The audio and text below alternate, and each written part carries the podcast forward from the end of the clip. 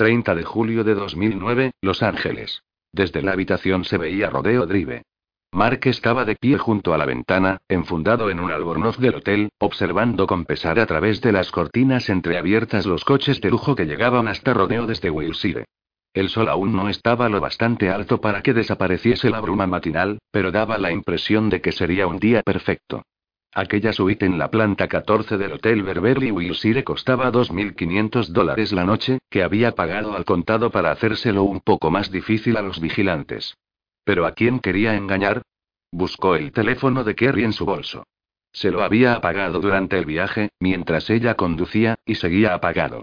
Seguramente ya la tenían en su radar, pero estaba intentando ganar tiempo. Un tiempo precioso. Habían llegado tarde, tras un largo trayecto a través del desierto durante el cual ninguno de los dos habló mucho. No había tiempo para planear las cosas, pero quería que todo saliera a la perfección.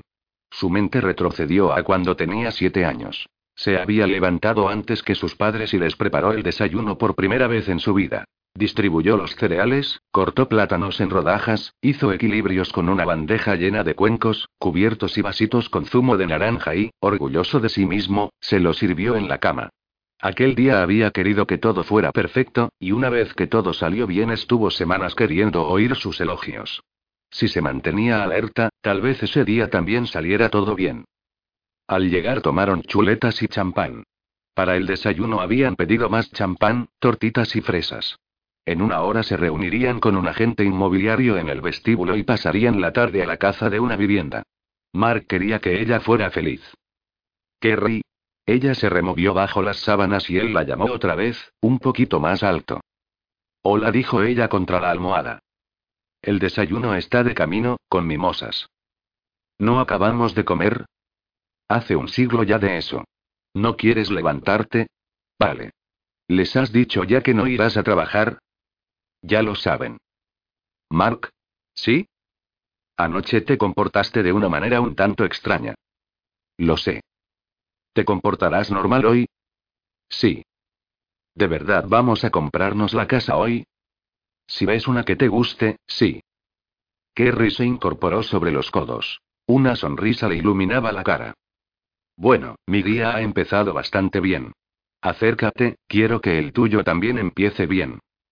Will había conducido durante toda la noche y ahora estaba atravesando la llanura de Oño, corriendo hacia el amanecer y esperando poder pasarla sin sobresaltos, evitando las trampas de velocidad y a la policía del estado. Sabía que tendría que parar a dormir. Elegiría bien los sitios moteles de mala muerte junto a la autopista, pagaría en metálico, descansaría cuatro horas aquí, otras seis allí, nunca más de eso.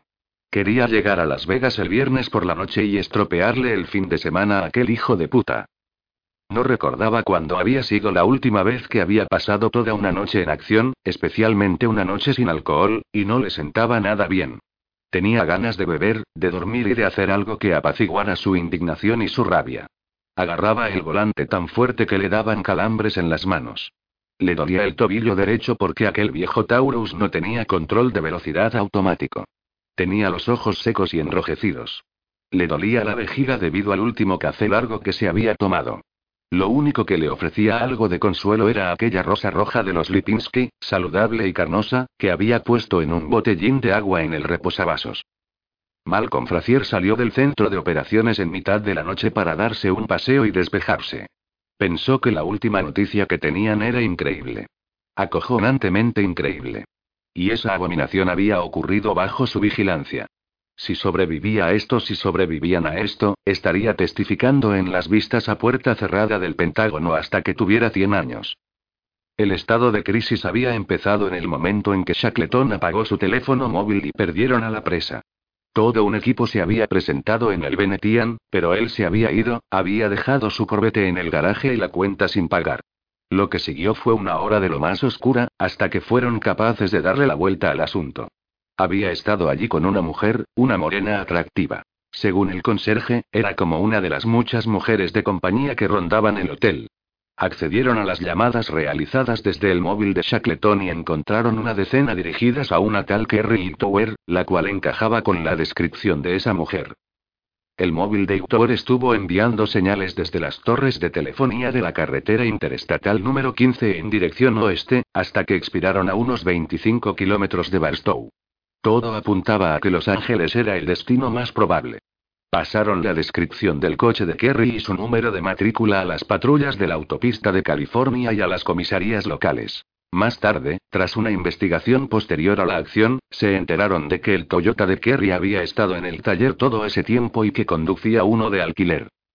Rebecca Rosenberg estaba comiéndose una barrita de chocolate, la tercera desde la medianoche, cuando de repente traspasó el encriptado de Shackleton y casi se ahogó con un pegote de caramelo. Salió deprisa de su laboratorio, corrió torpemente por el pasillo hasta el centro de operaciones e irrumpió entre los vigilantes con su pelo afrosesentero, en versión chica blanca, botando sobre sus hombros. Ha estado pasando información del Departamento de Defensa a una compañía. Jadeó. Frazier estaba ya en su ordenador. Se giró hacia ella. Parecía a punto de vomitar. Ya no podía pasar nada peor. ¿Estás segura de esa mierda que has dicho? Al 100%. ¿Qué clase de compañía? Sí, aún podía ser peor. Seguros de vida. Los pasillos del laboratorio de investigación principal estaban vacíos, lo cual amplificaba el efecto del eco. Para aliviar la tensión, Malcolm Frazier tosió y jugó con el rebote acústico. Aunque no le estuviera escuchando nadie, gritar o cantar al estilo tirolés no le habría parecido digno. Durante el día, como jefe de operaciones de seguridad de la NTS, 51, recorría los subterráneos con un deambular chulesco que intimidaba a propios y extraños. Le gustaba que le tuvieran miedo, y no lamentaba que sus vigilantes fueran universalmente odiados. Eso significaba que hacían bien su trabajo. ¿Cómo mantener el orden si la gente no tenía miedo? La tentación de explotar aquella baza era demasiado grande para esos técnicos cretinos. Le parecían despreciables, y siempre sentía un arrebato de superioridad cuando los veía por el escáner, gordos y segosos, o delgados y débiles, jamás en forma y con una buena musculatura como los de su equipo. Shackleton, lo recordaba perfectamente, era delgado y débil, podría partirlo como partiría un tablón de madera podrida. Se metió en el ascensor especial y lo activó con su llave de acceso. El descenso era muy suave, apenas perceptible. Cuando salió, estaba solo en la cripta. Cualquier movimiento pondría en marcha un monitor vigilado por uno de sus hombres, pero él tenía permiso para estar allí, conocía los códigos de entrada y era una de las pocas personas autorizadas a atravesar aquellas pesadas puertas de acero. La cripta tenía un poder visceral. Frazier sintió que la espalda se le tensaba como si le hubieran metido una barra de hierro por la columna. Se le hinchó el pecho y se le aguzaron los sentidos. Su percepción de la profundidad incluso con aquella tenue luz azul y fría era tan fina que casi veía en tres dimensiones. Algunos hombres se sentían minúsculos ante la vastedad de aquel lugar, pero a él la cripta le hacía sentirse enorme y poderoso. Y esa noche, en medio del mayor fallo del sistema de seguridad en la historia de Área 51, necesitaba estar allí. Se internó en aquella fría y deshumidificada atmósfera. Un par de metros, cuatro, diez, veinte, treinta. No tenía previsto recorrerla de punta a punta, no tenía tanto tiempo. Solo se adentró lo necesario para sentir en toda su magnitud su techo abovedado y sus dimensiones de estadio. Un dedo de su mano derecha acarició una de las cubiertas. El contacto con los libros no estaba permitido, pero tampoco es que estuviera sacándolo del estante, era solo una reafirmación. El cuero era frío y suave, del color del antemoteado.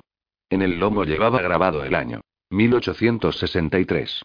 Había hileras enteras dedicadas a 1863. La guerra civil. Y sabría Dios lo que había pasado en el resto del mundo. Él no era historiador. En un lado de la cripta había una estrecha escalera que llevaba hasta una pasarela desde la que se podía ver el panorama al completo. Fue allí y subió a lo más alto.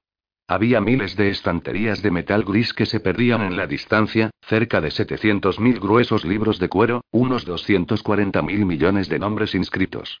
Estaba convencido de que la única manera de entender lo que significaban esos números era estar donde él estaba e interiorizarlos con tus propios ojos. Hacía tiempo que toda esa información había sido almacenada en discos, y si eras uno de esos técnicos cretinos es probable que te impresionaran todos esos terabits de datos, o alguna chorrada como esa, pero nada era como estar en la biblioteca. Se agarró a la barandilla, se asomó y respiró profunda y lentamente. A Nelson Elder la mañana le estaba yendo fenomenal. Sentado a su mesa favorita en la cafetería de la compañía, atacaba una tortilla de claras de huevo y leía el diario de la mañana. La carrera, la ducha de vapor y la resucitada confianza en el futuro hacían que se sintiera con energías renovadas. De todas las cosas de su vida que podían afectar a su humor, las acciones de Desert Life era lo único que realmente le importaba. En el último mes habían subido un 7,2%, experimentando un ascenso del 1,5% el día anterior a la actualización del analista. Era demasiado pronto para que la locura de Peter Benedict afectara a su línea de flotación, pero estaba claro que denegar el seguro de vida a los solicitantes que tuvieran una fecha de muerte inminente y ajustar las primas de aquellos con un horizonte de mortandad intermedio a los riesgos que comportaba convertiría su compañía en la gallina de los huevos de oro. Para colmo, los resultados de los coqueteos de Bert Mears con el lado oscuro de los fondos de inversión de Connecticut estaban a la vuelta de la esquina, con unos rendimientos del 10% en julio. Elder traducía sus valores en alza en el uso de un tono mucho más agresivo con los inversores y los analistas de resultados, y Wall Street se percataba de ello. La opinión acerca de Desert Life estaba cambiando. No le importaba cómo ese perro verde de Benedict conseguía acceder a esa mágica base de datos ni de dónde procedía, ni tan siquiera cómo era posible. Él no era ningún filósofo de la moral.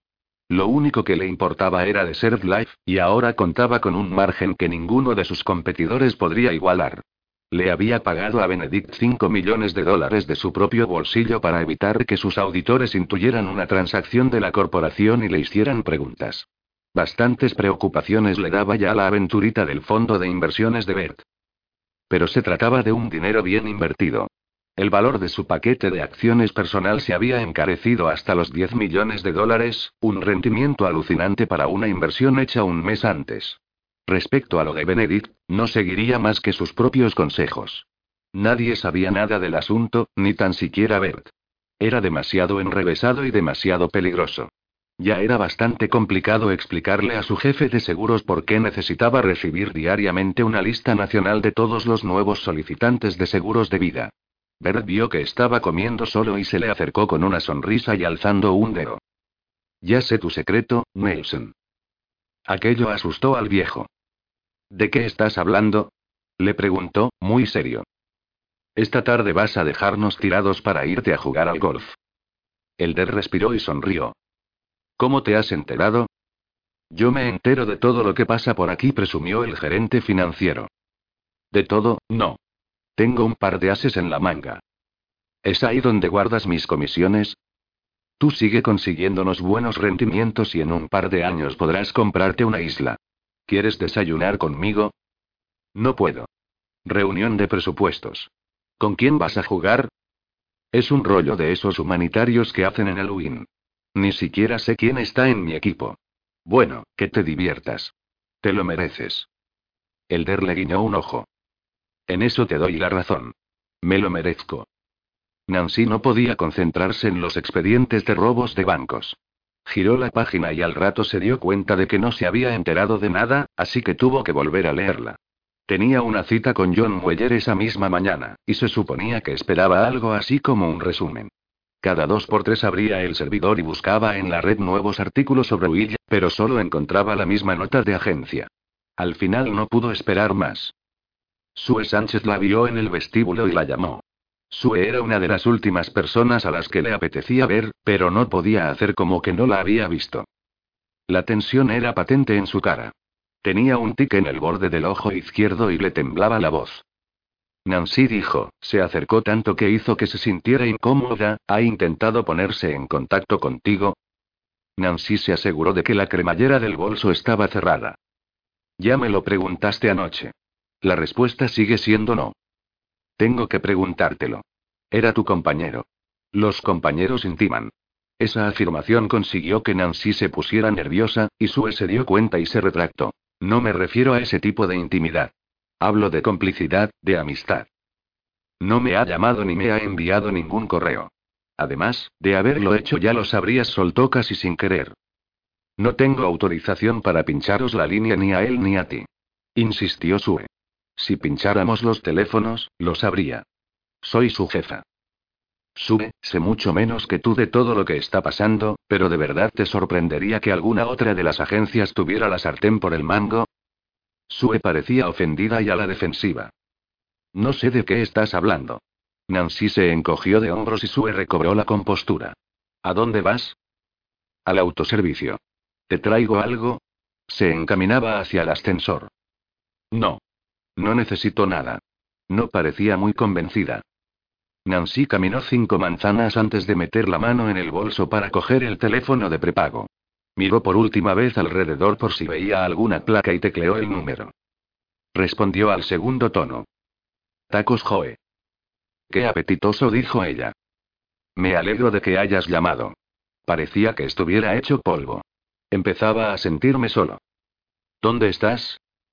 En algún sitio más plano que una tabla de planchar. ¿Podrías ser más específico? La señal decía Indiana. No lo habrás hecho todo de un tirón, ¿verdad? Creo que sí. Pero tienes que dormir. Ajá. ¿Cuándo? Mientras hablamos, estoy buscando un sitio. ¿Has hablado con Laura? Primero quería saber cómo estabas tú.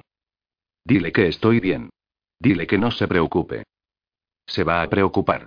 Yo estoy preocupada. ¿Cómo van las cosas por la oficina? Sue tiene un aspecto horrible. Todos están a puerta cerrada. En la radio han hablado de mí durante toda la noche. Están haciendo la bola más grande. Si han montado todo un operativo por ti, ¿qué estarán haciendo con Shackleton? Supongo que las posibilidades de que lo encuentre descansando en el porche no son muchas. ¿Y entonces, qué? Tendré que poner en práctica mis años de habilidades y recursos. ¿Y eso qué significa? Significa que tendré que improvisar. Se quedó callado y después dijo, ¿sabes qué? He estado pensando. ¿En qué? En ti. ¿Qué pasa conmigo? Siguió otra larga pausa y el silbido de un adolescente que pasó pedaleando. Creo que estoy enamorado de ti. Nancy cerró los ojos. Cuando los abrió, seguía en la parte baja de Manhattan. Vamos, Will. ¿Por qué me dices algo así? ¿La falta de sueño? No. Lo digo en serio. Por favor, encuentra un motel y duerme. ¿Eso es todo lo que tienes que decirme? No. Creo que puede que yo también lo esté. Greg Davis estaba esperando a que el agua de la tetera rompiera a hervir. Solo llevaba año y medio con Laura Piper y estaban afrontando su primera crisis significativa como pareja. Quería estar a la altura de las circunstancias, ser un buen tipo y un hombre en el que apoyarse, y en su familia cuando había que enfrentarse a una crisis lo hacían con una buena taza de té. El apartamento donde vivían era minúsculo, apenas había luz y no tenía vistas, pero preferían vivir en un cuchitril en Georgetown que en un sitio más bonito en un barrio residencial sin vida. Al final, Laura había conseguido dormirse a las dos de la madrugada, pero en cuanto se despertó, puso la tele, vio que en la banda informativa inferior de la pantalla decían que su padre continuaba prófugo, y volvió a echarse a llorar. ¿Quieres té normal o una infusión? gritó Greg. La oía sollozar. Infusión. Le llevó una taza y se sentó en la cama, junto a ella. He intentado llamarle otra vez, dijo con voz débil. ¿A casa y al móvil? Buzón de voz. Greg estaba todavía en calzoncillos. Se te va a hacer tarde, le dijo. Voy a llamar y a decir que no voy. ¿Por qué? Para estar contigo. No voy a dejarte sola. Laura le abrazó y le mojó el hombro con sus lágrimas. ¿Por qué te portas tan bien conmigo? ¿A qué viene esa pregunta? El teléfono móvil de Greg empezó a vibrar y a moverse sobre la mesilla de noche. Se abalanzó sobre él antes de que cayera al suelo. Leyó. Número desconocido. Diga. Greg, soy Nancy Lipinski. Nos conocimos en el apartamento de Will. Dios santo, Nancy. Hola. Le susurró a Laura. Es la compañera de tu padre. Ella saltó a su lado a la velocidad del rayo. ¿Cómo has conseguido mi número de teléfono? Greg, trabajo para el FBI. Sí, ya lo veo. ¿Llamas por lo de Will? Sí. ¿Está Laura contigo? Sí, está aquí. ¿Por qué me llamas a mí? Puede que hayan pinchado los teléfonos de Laura. Cielos, ¿qué es lo que ha hecho Will? ¿Estoy hablando con el novio de su hija o con un periodista? preguntó Nancy. Greg dudó un momento, luego miró los suplicantes ojos de Laura. Con el novio. Tiene un problema muy gordo, pero no ha hecho nada malo. Estábamos a punto de llegar a algo y él no está dispuesto a dar marcha atrás. Necesito que me prometas que esto seguirá siendo confidencial. Está bien, convino él. No constará en acta. Pásame a Laura. Will quiere que sepa que está bien. La agente inmobiliaria era una rubia platino que estaba entrando en la edad del Botox. Hablaba por los codos y enseguida hizo buenas migas con Kerry. Mientras ellas iban dándole que te pego en la parte de delante del lujoso coche, Mark estaba anestesiado en el asiento trasero, con su maletín entre las piernas. Era consciente de que hablaban, de que se cruzaban con coches, gente y tiendas en el Boulevard Santa Mónica, de que en aquel turismo se estaba fresco, de que hacía sol y calor tras los cristales tintados, de que había dos perfumes en colisión dentro del coche y de que notaba un regusto metálico en la boca y un dolor punzante bajo los ojos, pero cada una de estas sensaciones existían en una dimensión propia. Mark no era más que una serie de sensores sin conexión. Su mente no era capaz de procesar la información e integrarla. Estaba en cualquier otra parte menos allí. Estaba perdido. El chillido de Kerry penetró el velo. Mark. Gina te está haciendo una pregunta. Perdón. ¿Qué? Te preguntaba que para cuándo la queréis. Pronto dijo él en voz baja. Cuanto antes. Genial. Usaremos eso como motor de compra. ¿Y decías que querías cerrar la operación al contado? Eso es. O sea que lo tenéis clarísimo. Dijo la agente con entusiasmo. Cuando viene gente de fuera, lo único que quieren ver es Beverly Hills, Bel Air o Brentwood, las tres Bs, pero vosotros sois listos y decididos. ¿Sabíais que con esa actitud agresiva las colinas de Hollywood son el único valor de lujo en Los Ángeles con la horquilla de precios que me habéis dicho? Vamos a pasar una tarde total. Mark no contestó, así que las mujeres retomaron su conversación y lo dejaron en paz. Cuando el coche comenzó su ascenso por la cordillera sintió la presión del asiento en su espalda. Al cerrar los ojos se encontraba ya en la parte de atrás del coche de su padre, en dirección a White Mountains, a la cabaña que alquilaban en Pinkham Notch. Sus padres mantenían una aburrida charla sobre esto y lo demás allá y él estaba en su mundo, con los números bailando en su cabeza, intentando hacer de ellos un principio de teorema. Cuando el teorema afloraba y su mente comenzaba a iluminarse con el demostrado, le invadía una ola de alegría que anhelaba poder recuperar en este momento. El Mercedes caracoleaba en carreteras estrechas y sinuosas y entre casas ocultas tras verjas y setos. Se detuvo detrás de una de esas omnipresentes camionetas de arreglo de jardines que habían adelantado, y cuando Mark abrió la puerta le llegó la onda expansiva del calor infernal y el rugido de un soplador de hojas. Kerry salió disparada hacia la verja. En la mano llevaba una hoja con un listado. Parecía una niña que va a jugar a la compra. ¡Qué mona es! Dijo la agente inmobiliaria. Chicos, más vale que os lo toméis con calma. Tenemos un montón de citas programadas. El motor de Frazier se alimentaba de café y adrenalina, y si podía persuadir a alguien del equipo médico para que le diera anfetaminas también las metía en el saco. Las instalaciones estaban ahora en modo día normal, llenas hasta arriba de empleados que hacían su trabajo técnico habitual.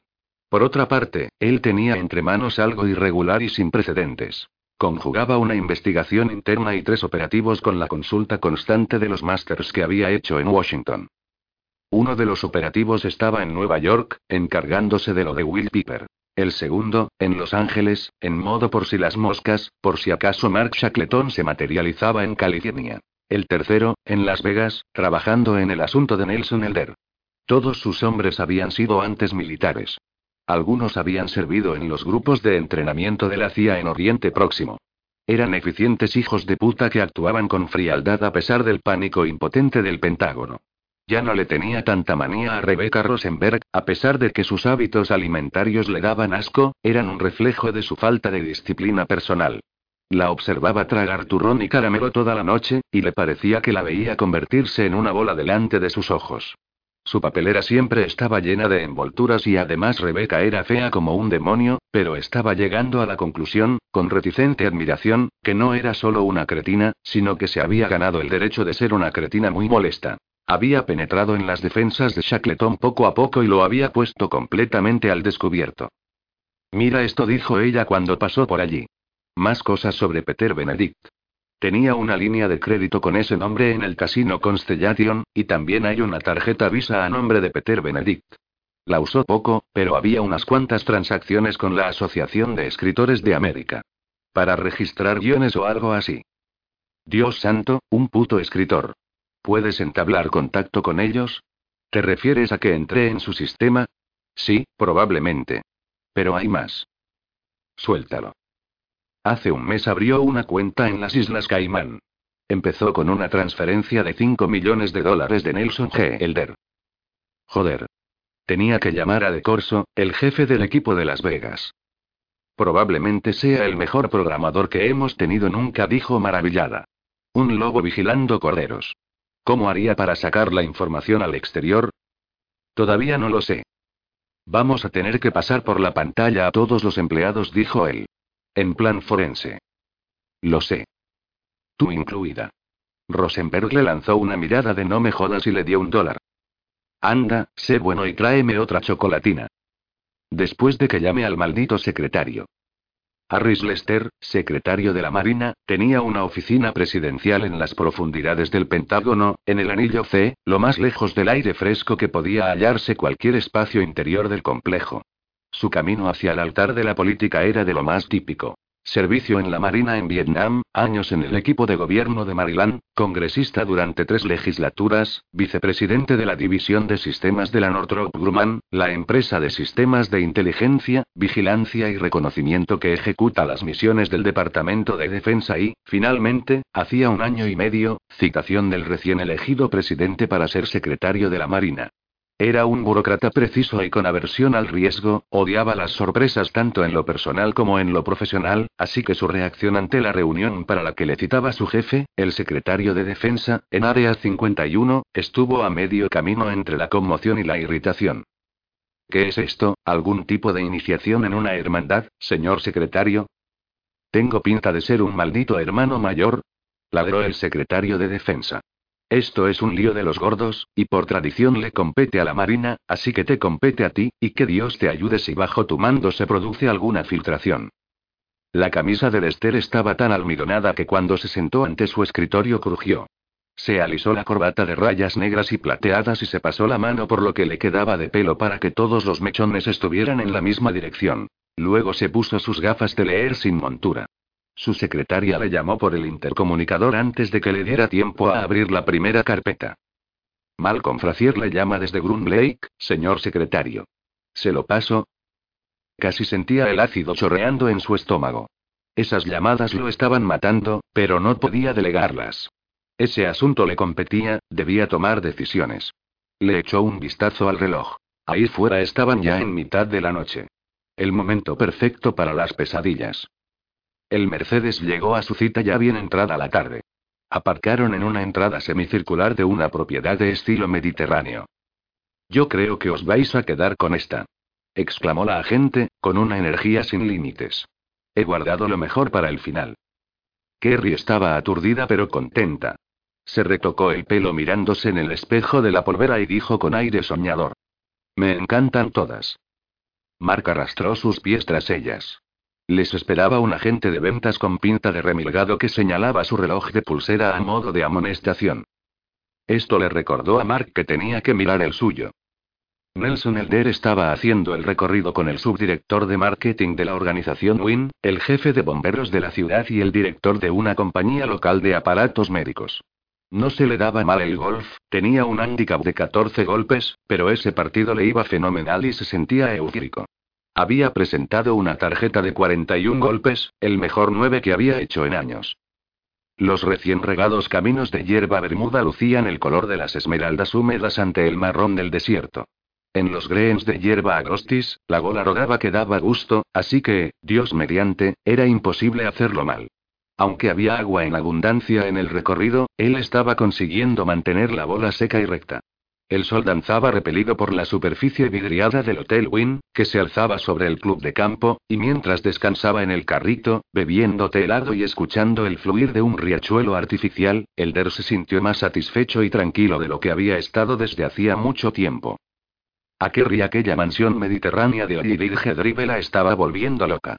Corría de una gloriosa habitación a otra cocina de diseño, salón a un nivel más bajo, comedor para banquetes de sociedad, biblioteca, sala de audiovisuales, bodega, un dormitorio principal gigantesco acompañado de otros tres dormitorios gritando. ¡Oh, Dios! ¡Oh, Dios! Mientras la de la agencia la seguía, Zalamera. Te lo había dicho. Está todo reformado. Fíjate en los acabados. Mark no tenía estómago para tanto. Se dirigió hacia el patio bajo la mirada suspicaz del agente de ventas y se sentó junto a las espumosas aguas de la piscina con cubierta automática. El patio estaba flanqueado de gallubas y los colibríes se posaban en sus delicadas flores celestes. A sus pies se extendía el inmenso cañón, la cuadrícula de las calles era imperceptible a la luz vespertina. Por encima de su hombro, sobre la línea superior del tejado, en lo más alto de un risco distante, se veían las letras de Hollywood. Eso era lo que él quería, se dijo con pesar, lo que soñaba que haría cuando fuese escritor, sentarse junto a la piscina, en las colinas, bajo aquel letrero. Pero ahora pensaba que aquello no duraría más de cinco minutos. Kerry cruzó corriendo el umbral de las puertas francesas y casi llora con las vistas. Mark, esta casa me encanta. Me encanta, me encanta, me encanta. Le encanta, añadió la agente de compra, que venía detrás de ella. ¿Cuánto? Preguntó Mark, imperturbable. Piden tres cuatrocientos, y creo que es un buen precio. Por lo menos se han gastado un millón y medio en remodelaciones. Nos la quedamos. Se le veía impasible. Mark. Gritó Kerry. Le echó los brazos al cuello y le plantó un montón de besos. Bien, con esto haces inmensamente felices a dos mujeres, dijo la ambiciosa agente inmobiliaria. Kerry me ha contado que eres escritor. Pues diría que vas a escribir un montón de guiones magníficos sentado junto a esta preciosa piscina. Voy a remitir vuestra oferta y esta noche os llamo al hotel. Kerry estaba tomando fotos con el teléfono móvil. Mark no cayó en ello de inmediato, pero cuando se dio cuenta de lo que estaba haciendo se levantó de un salto y le arrebató el teléfono de las manos. ¿Has hecho más fotos antes? No. ¿Por qué? ¿Acabas de encender el teléfono? Sí. ¿Qué problema hay? Mark lo apagó. Te queda poca batería y el mío ya no tiene. Intento ahorrar por si acaso necesitamos hacer alguna llamada, dijo mientras se lo devolvía. Vale, tonto. Le miró con cara de reproche, como si dijera, no vuelvas a ponerte raro. Ven conmigo a verla por dentro. Estoy tan contenta. Fracier estaba dormitando sobre su escritorio cuando uno de sus hombres le dio un golpecito en el hombro. Se despertó con un hondo ronquido. Ha llegado señal desde el teléfono de Tower. Fue muy rápida, encender y apagar. ¿Dónde están?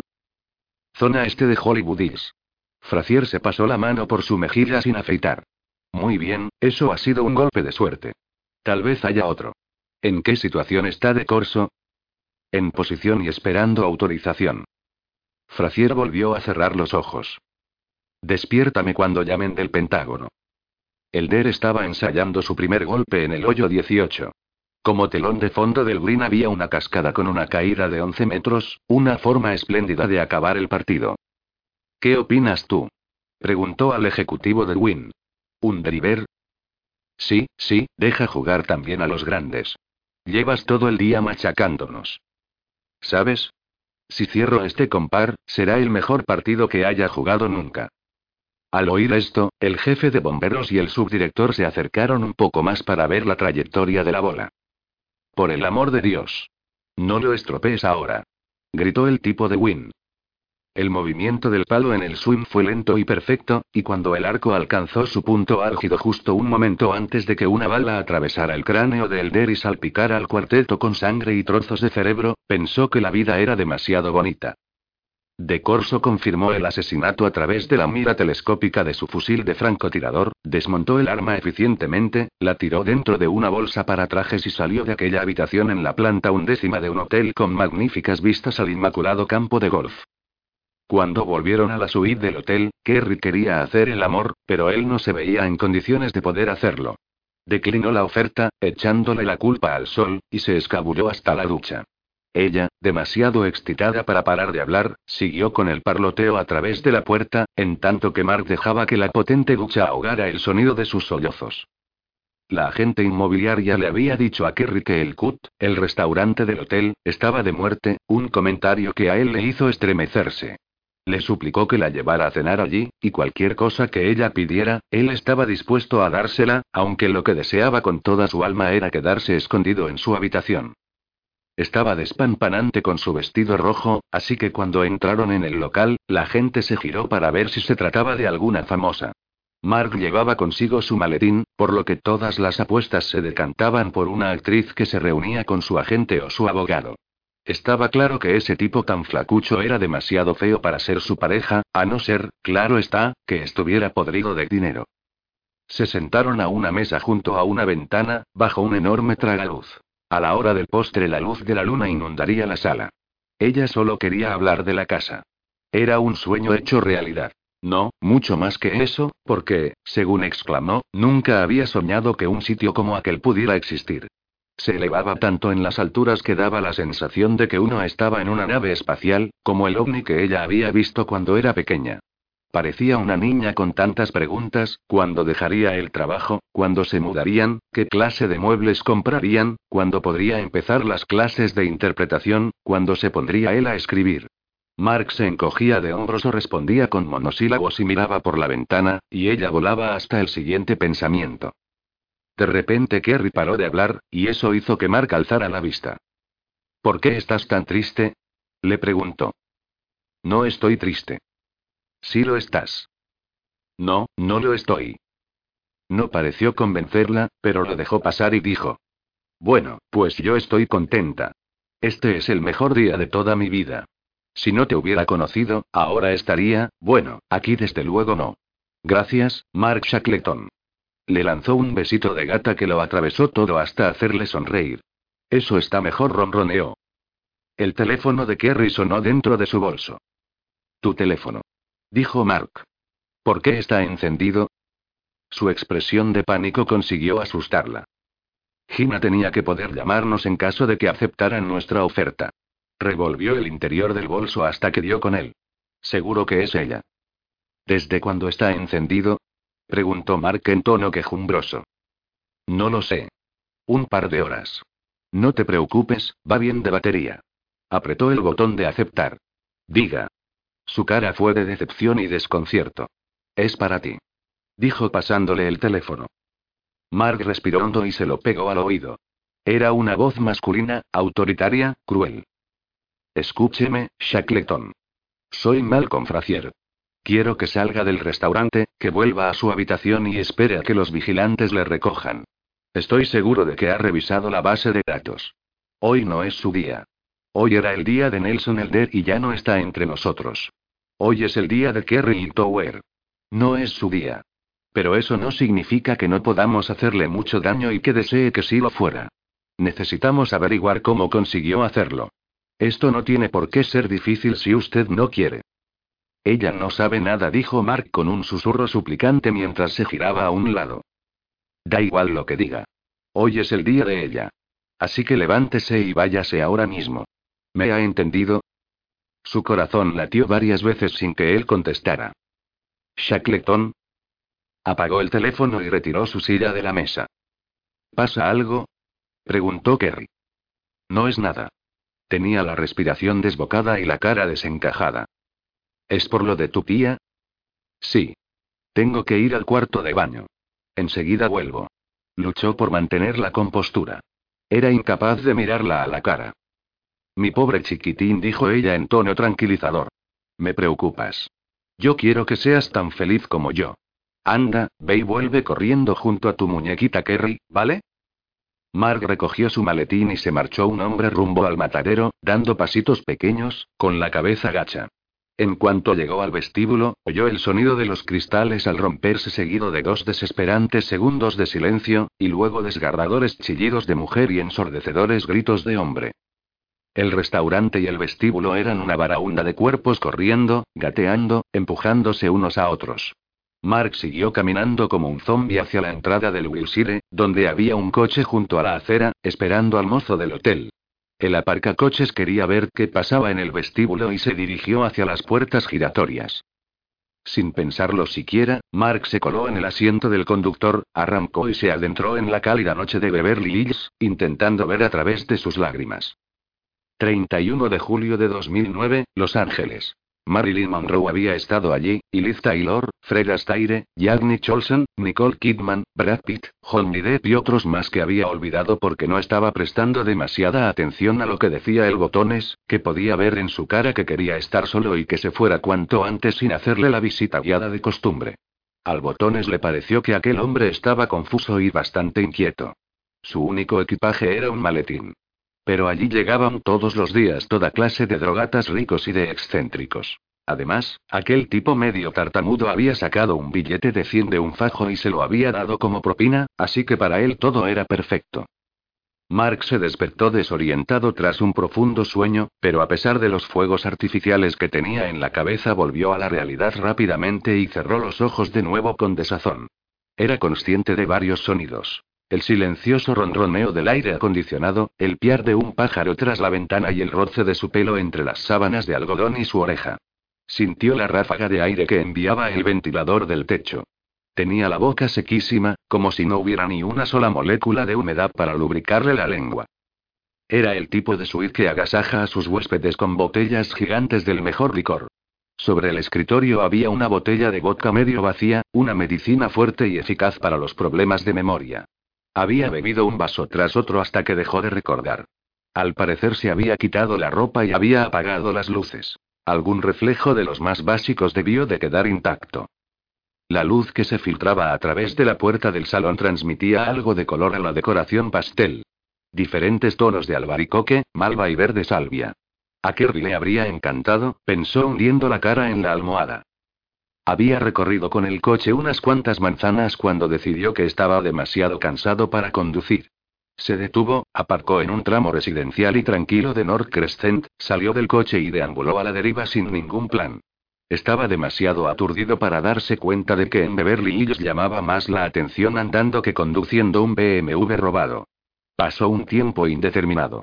Se sorprendió mirando unas letras blancas en tres dimensiones que sobresalían de un letrero verde limón. Hotel Beverly Hills. Alzó la vista y vio un edificio que parecía una chuchería de color rosa tras un frondoso jardín. Y enfiló el camino de entrada, llegó hasta la recepción, preguntó qué habitaciones había libres, eligió la más cara, un bungalow con mucha historia, y pagó con un puñado de billetes.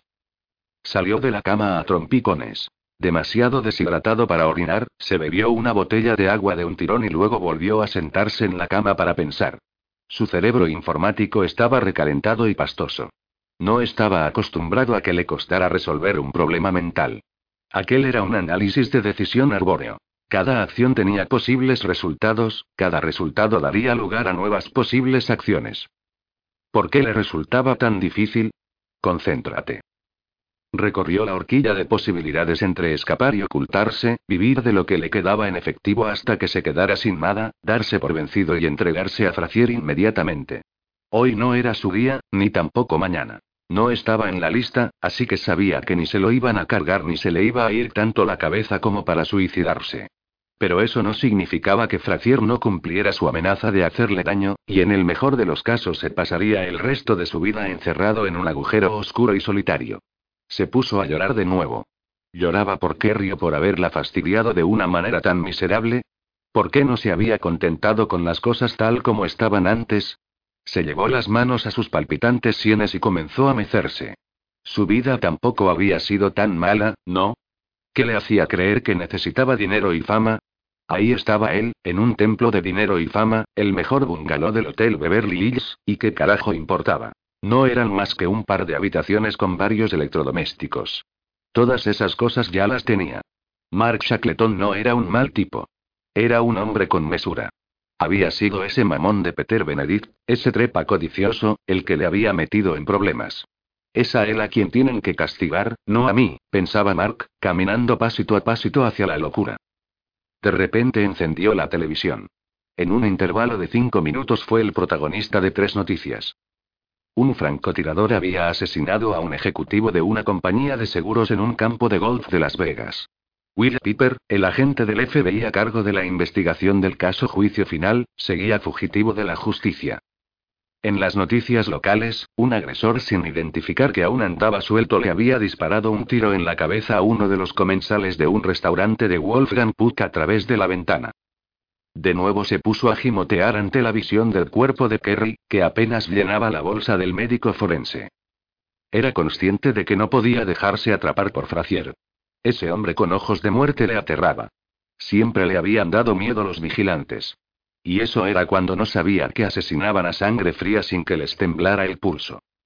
Entonces decidió que solo había una persona en el mundo que podía ayudarle. Necesitaba encontrar una cabina de teléfonos. Esa tarea casi acaba con él, porque en el Beverly Hills del siglo XXI no hay teléfonos públicos y él iba a pie. Seguramente el hotel tenía uno, pero necesitaba encontrar un lugar que no les condujera directamente hasta su puerta. Caminó casi durante una hora, empapado en sudor, hasta que por fin encontró uno en una tienda de bocadillos de North Beverly.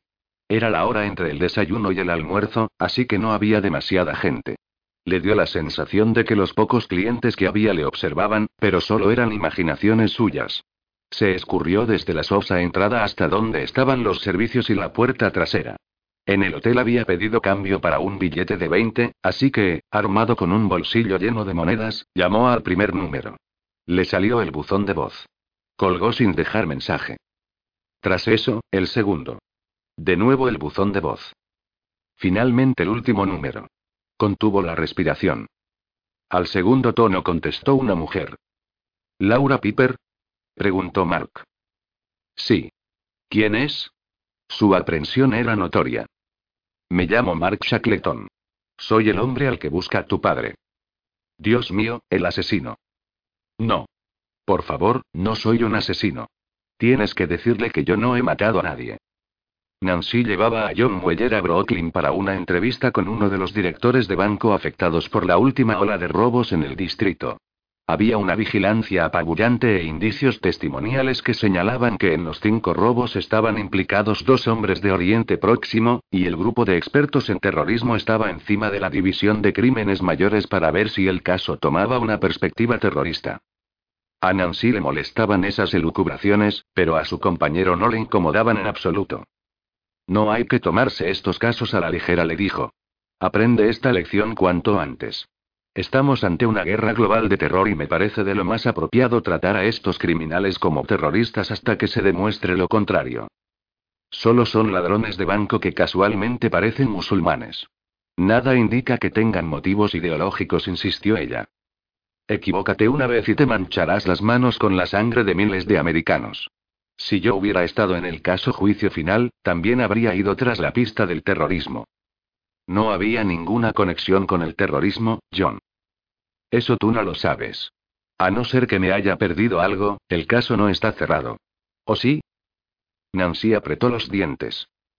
No, John, no está cerrado. Aún no había sacado el tema y esa era su forma de hacerlo. De todos modos, ¿qué demonios está haciendo Will? Creo que piensa que está haciendo su trabajo. Siempre hay una forma de hacer las cosas bien y muchas de hacerlo mal, y Will siempre da con una de las equivocadas, dijo con soberbia. Me alegro de estar aquí y de poder guiar de nuevo tu instrucción por el buen camino. Cuando John no miraba, ella ponía los ojos en blanco. Estaba nerviosa, y él estaba consiguiendo que la cosa fuera a peor. El día había comenzado con la turbadora historia en las noticias del asesinato de Nelson Elder a manos de un francotirador, seguramente pura coincidencia, pero no tenía potestad para comprobarlo, estaba fuera del caso. Tal vez Will había oído la noticia en la radio del coche o en la televisión del motel. En cualquier caso, no quería llamarle y arriesgarse a despertarle en una de sus pausas para descansar. Tendría que esperar a que la llamara él. Justo cuando se disponía a entrar en la zona de aparcamiento de Flatbush sonó su teléfono de prepago. Se deshizo del cinturón de seguridad con rapidez, salió a trompicones del todo terreno y se fue lo suficientemente lejos del radio de escucha de Mueller. Will. Soy Laura. Parecía inquieta. Laura. ¿Qué pasa? Acaba de llamarme Mark Shackleton. Quiere ver a papá. Will estaba en plena ascensión, y le estaba sentando bien porque era una sensación diferente. Estaba hasta el gorro de luchar contra la hipnosis de la llanura, y la pendiente de la Interestatal 40 a través de las montañas Sandía le levantaba el ánimo. En Plainfield, Indiana, había pasado seis horas en un motel, pero de eso hacía ya 18 horas. Si no se daba otro respiro, pronto se le caería la cabeza hacia adelante y se estrellaría. Cuando parase, llamaría a Nancy. Había oído lo del asesinato de Elder en la radio y quería comprobar si ella sabía algo. Eso le estaba volviendo loco, pero había un buen montón de cosas que lo perturbaban, entre ellas su forzosa abstinencia. Estaba nervioso, e intentaba animarse poniendo voces ridículas. A ver si va a resultar que tienes un problema con la bebida, Willy. Que te den, tío, el único problema que tengo es que todavía no he bebido. Ahí acaba mi alegato. Pues coge tu alegato y métetelo por el culo. Y también le preocupaba lo que le había dicho a Nancy el día anterior, el asunto ese del amor. ¿Lo había dicho en serio? ¿Habían sido el cansancio y la soledad los que habían hablado? ¿Y Nancy? ¿Lo había dicho en serio? Ahora que se había decidido a destapar la palabra amor iba a tener que lidiar con ella. Y tal vez más pronto que tarde. Su teléfono estaba sonando. Eh, me alegro de que me llames. ¿Dónde estás? En el gran estado de Nuevo México. Al otro lado se escuchaba el sonido del tráfico. ¿Y tú, estás en la carretera? En Broadway. Tráfico de viernes. Tengo algo que decirte, Will. Es por lo de Nelson Elder, ¿verdad? Lo oí en las noticias. Me está volviendo majareta. Ha llamado a Laura. Will estaba confundido. ¿Quién la ha llamado? Mark Shackleton. La línea quedó muda. Will. ¿Que ese hijo de puta ha llamado a mi hija? Estaba furioso. Dijo que lo había intentado con tus otros números de teléfono y que la única forma de contactar era Laura. Quiere verte. Puede entregarse a las autoridades donde quiera. Tiene miedo. Dice que eres el único en quien puede confiar. Ya estoy a menos de mil kilómetros de Las Vegas. Puede confiar en que voy a cargármelo por haber llamado a Laura. No está en Las Vegas. Está en Los Ángeles. Cielos, 500 kilómetros más. ¿Qué más ha dicho? Que no ha matado a nadie. Increíble. ¿Algo más? Que lo siente. ¿Dónde puedo encontrarle? Quiere que vayas a una cafetería de Beverly Hills mañana a las 10. Tengo la dirección. ¿Estará él allí? Eso dijo. Muy bien, si sigo yendo a este ritmo y duermo ocho horitas en alguna parte, tendré tiempo suficiente para tomarme un buen café con mi viejo amigo. Estoy preocupada por ti. Pararé a descansar. Me duele un poco el culo, pero estoy bien. El coche de tu abuela no lo hicieron para correr ni para estar cómodo. Oírla reír le puso contento. Escucha, Nancy, lo que te dije ayer. Esperemos a que todo esto acabe, le interrumpió ella. Más vale que hablemos de eso cuando estemos juntos. Vale, aceptó él de inmediato. Ten el móvil cargado. Eres mi salvavidas. Dame la dirección. Frazier no había ido a su casa desde que empezó la crisis ni había dejado que sus hombres abandonaran el centro de operaciones. No parecía que el final estuviera próximo. La presión desde Washington era intensa y reinaba la frustración. Reprochó duramente a sus hombres que habían tenido a Shackleton en sus manos y que un mierda sin instrucción había conseguido escapar de las garras de algunos de los hombres con mejor entrenamiento táctico del país. Frazier se había quedado con el culo al aire y eso no le gustaba nada. Aquí lo que hace falta es un gimnasio, se quejó uno de sus hombres. Esto no es un balneario, le soltó Frazier. Una pera de boxeo nos iría bien. Podríamos colgarla en una esquina, añadió otro desde su terminal. ¿Queréis darle puñetazos a algo? Venid aquí y probad conmigo, gruñó Frazier. Yo lo único que quiero es encontrar a ese capullo y marcharme a casa, dijo el primero que había hablado. Frazier le corrigió. Son dos capullos. Nuestro hombre y el mamón ese del FBI. Tenemos que coger a los dos. Sonó la línea directa con el Pentágono y el que había propuesto lo de la pera de boxeo contestó al teléfono y se puso a tomar notas. Por su lenguaje corporal, Frazier adivinó que algo se estaba fraguando. Malcolm, tenemos algo. Las escuchas de la Agencia de Inteligencia de Defensa han captado una llamada a la hija del agente Piper. ¿De quién? preguntó Frazier. Shackleton. No me jodas. Están bajando las coordenadas de intersección. Las tendremos en un par de minutos. Shackleton quiere verse con Piper en una cafetería de Beverly Hills mañana por la mañana. Frazier aplaudió y gritó. Dos pájaros de un puto tiro. Gracias, señor. Y comenzó a pensar. ¿Alguna llamada saliente? ¿Cómo le ha pasado la información? No ha habido llamadas desde la línea de su casa ni del móvil desde que se hizo esa. Vale. Ella está en Georgetown, ¿verdad? Pues apuntad a todos los teléfonos públicos en un radio de 3 kilómetros del lugar donde vive y comprobad las llamadas recientes a otras cabinas o a móviles de prepago. Y averiguad si tiene compañeros de piso o novio y conseguir los registros de llamadas. Quiero ver la cruz del punto de mira en la frente de Piper. En Los Ángeles era ya media tarde y el calor empezaba a disiparse. Mark se quedó todo el día en su bungalow con el cartel de no molestar en la puerta. Ayunó, en un acto de desagravio hacia Kerry, pero al comenzar la tarde se sintió mareado y no le quedó más remedio que asaltar el surtido de aperitivos y galletas del bar. En cualquier caso razonó, lo que le había pasado estaba escrito, así que en realidad él no tenía la culpa, ¿o sí? Este pensamiento consiguió que se sintiera un poco mejor, así que se abrió una cerveza. Se bebió otras dos con una velocidad pasmosa y luego se pasó al vodka. Su bungalow tenía un pequeño jardincito escondido tras aquellas paredes salmón con falsos arcos a la italiana. Se aventuró a salir con la botella, se sentó en una tumbona y la reclinó. En el aire reinaban los exóticos aromas de las flores tropicales. Dejó que le venciera el sueño, y cuando despertó el cielo estaba ya oscuro y empezaba a hacer frío. Tiritó en aquel aire nocturno y se sintió más solo que nunca. En el desierto de Mojave la temperatura era de 47 grados centígrados a primera hora de la mañana del sábado, así que cuando Will paró en el arcén y salió del coche para orinar, pensó que se convertiría en un caso de combustión espontánea. Rezó para que el viejo Taurus arrancara de nuevo y lo hizo. Conseguiría llegar a Beverly Hills con tiempo de sobra. En el centro de operaciones de Área 51 Frazier veía la singladura electrónica de Will como un punto amarillo sobre un mapa de una vista tomada por satélite.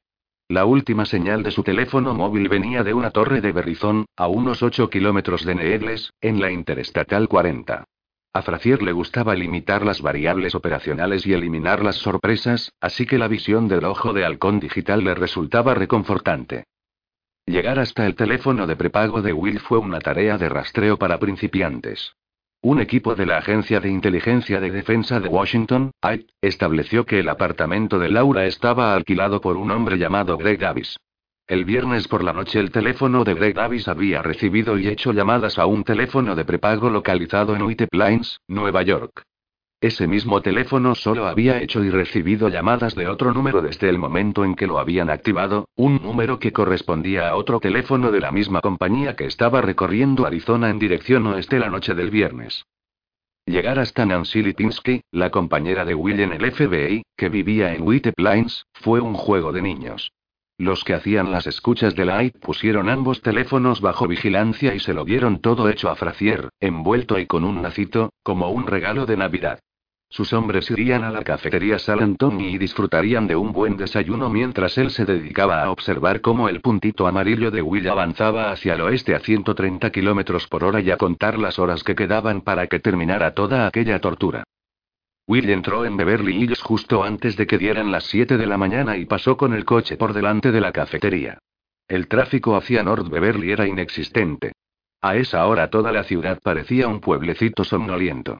Aparcó en una calle paralela, Cannon Drive, puso la alarma de su teléfono a las nueve y media y se quedó dormido de inmediato.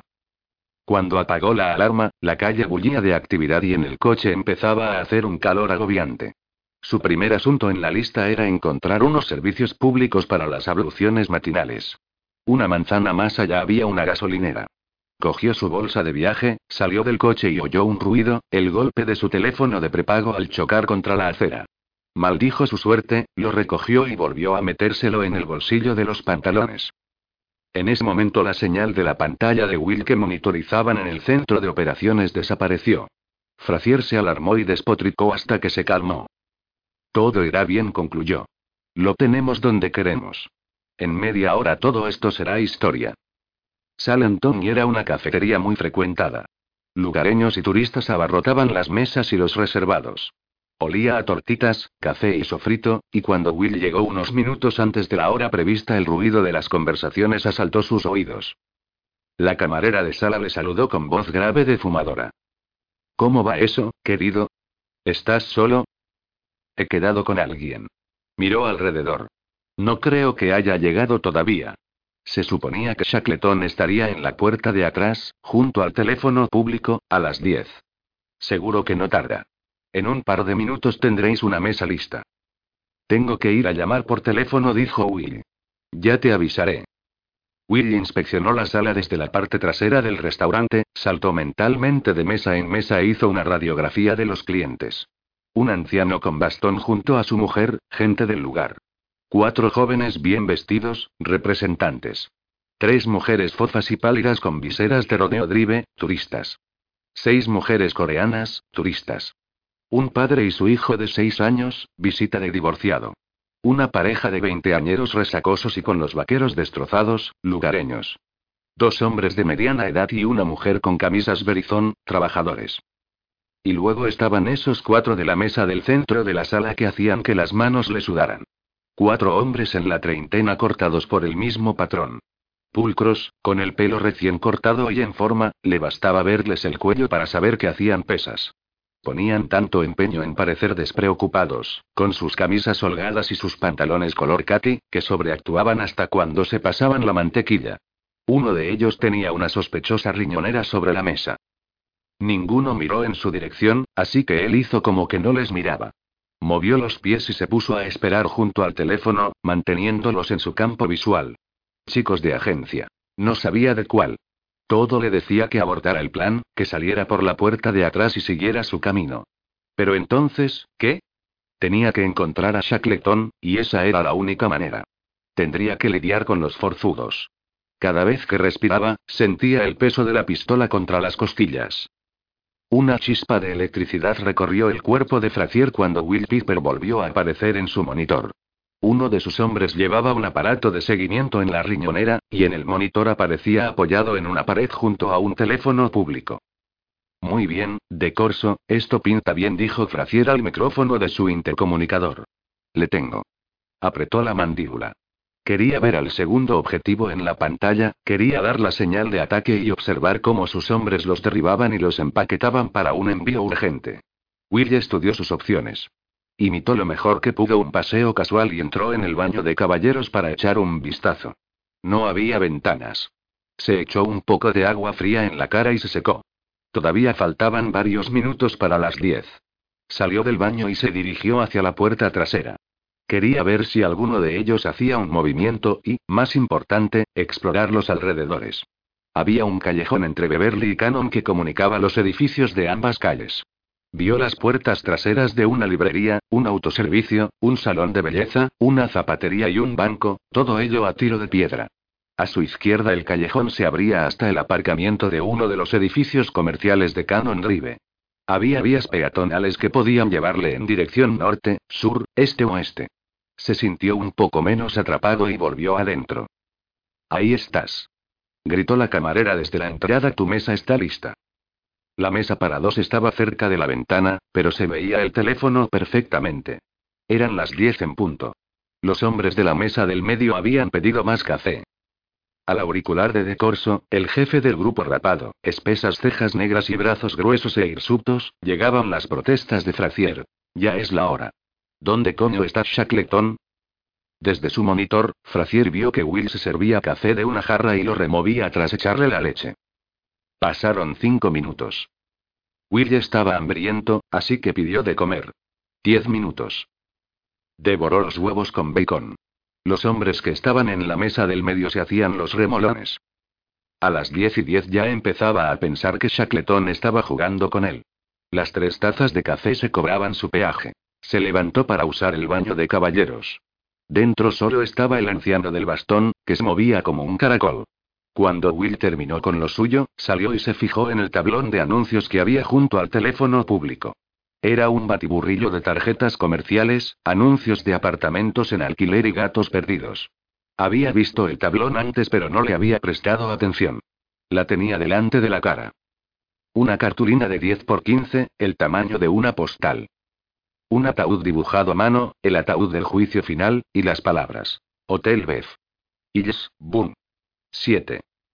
Will tragó saliva y actuó por puro impulso. Arrancó la postal del tablón y salió disparado por la puerta de atrás hacia el callejón. Frazier reaccionó antes que los hombres que había en el local. Se larga. Maldita sea, se larga. Los cuatro hombres saltaron de sus asientos y fueron tras él, pero el viejo anciano salía en ese momento del servicio y les bloqueó el camino. Fue imposible ver las imágenes de vídeo ya que la cámara que había en la bolsa se zarandeaba arriba y abajo, pero Fracier vio alguna imagen del viejo y gritó. No os retraséis. Se os escapa. De Corso levantó al hombre con un abrazo de oso y volvió a depositarlo en el servicio de caballeros mientras sus compañeros se precipitaban hacia la puerta. Cuando llegaron al callejón, estaba desierto. De Corso envió a dos hombres hacia la izquierda y a otros dos hacia la derecha. Lo buscaron frenéticamente. Registraron el callejón, recorrieron las tiendas y los edificios de las calles Beverly y Cannon, miraron bajo los coches aparcados. Los gritos de Frazier en los auriculares de De Corso eran tales que el hombre le rogó. Por favor, Malcolm, mantén la calma. No puedo seguir el operativo con tanto grito. Will estaba dentro del lavabo del salón de belleza vía Veneto, en la puerta contigua a la cafetería. Se quedó allí quieto diez minutos, subido al váter, con la pistola en la mano. Alguien entró poco después de que él llegara, pero se fue de allí sin usar las instalaciones. Soltó el aire de sus pulmones y aguantó en aquella incómoda postura. No podía quedarse allí todo el día y alguien necesitaría usar el baño en algún momento, así que salió y se coló como si nada en el salón, donde había media docena de guapas peluqueras haciendo su trabajo y charlando con las clientas. Parecía una peluquería solo para mujeres, así que él estaba allí totalmente fuera de lugar. Hola. Dijo una de las peluqueras, sorprendida. Llevaba el pelo rubio muy corto y una minifalda minúscula y ceñida sobre unas mallas color frambuesa. No te había visto. ¿Trabajáis sin cita previa? Normalmente no dijo la chica. Le gustaba su aspecto y se preguntó si no sería alguien famoso. ¿Te conozco de algo? Todavía no, pero lo harás si me cortas el pelo, bromeó. ¿Admitís a hombres? Ella ya estaba colada por él. Te lo haré yo, dijo con entusiasmo. Acaban de cancelarme una cita. No quiero sentarme cerca de la ventana y quiero que te tomes tu tiempo. No tengo ninguna prisa. ¿Cuántas exigencias, no? Se rió. Yo me ocupo de ti, don Marimandón. Siéntate ahí mientras yo voy a por una taza de café o de té. Una hora más tarde Will tenía cuatro cosas. Un buen corte de pelo, la manicura, el número de teléfono de la chica y su libertad. Pidió un taxi, cuando lo vio aparecer en Cannon Drive, dio una buena propina a la chica, saltó al asiento trasero y se agachó. En cuanto el coche arrancó, presintió que había sido una huida limpia. Hizo trizas el papelito con el número de teléfono y dejó que sus fragmentos revolotearan por la ventanilla. Le contaría a Nancy lo que acababa de hacer, prueba certificada de su compromiso. La puerta del bungalow 7 era color albaricoque. Will llamó al timbre. Había un cartel de no molestar en el picaporte y un periódico del sábado que acababa de llegar.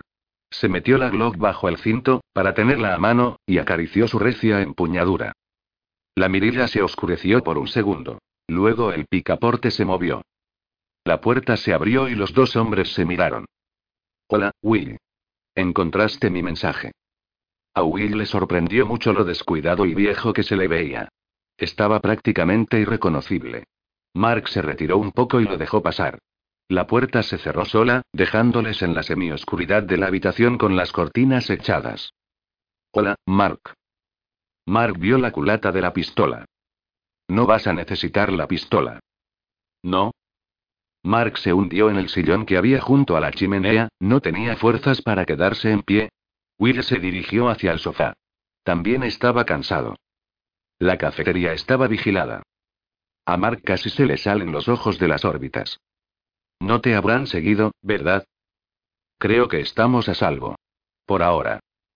Seguramente localizaron la llamada que hice a tu hija. Sabía que te cabrearías y lo siento, pero no me quedaba más remedio. ¿Quiénes son? La gente para la que trabajo.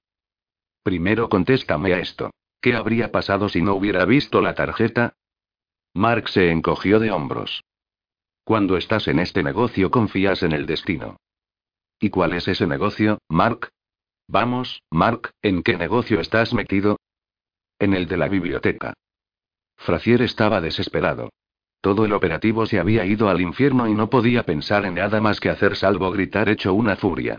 Cuando tenía ya la garganta demasiado desgarrada para continuar, les ordenó a sus hombres con la voz ronca que permanecieran en sus posiciones y siguieran con esa aparentemente fútil búsqueda hasta que se les dijera lo contrario. Si él hubiera estado allí, eso no habría pasado, se lamentaba. Pensaba que sus hombres eran profesionales. De Corso era un buen agente, pero estaba claro que como jefe de operativos había fallado, ¿y a quién culparían? Se dejó los cascos pegados al cráneo y comenzó a caminar lentamente por los pasillos vacíos de Área 51, murmurando. El fracaso no es una opción, joder.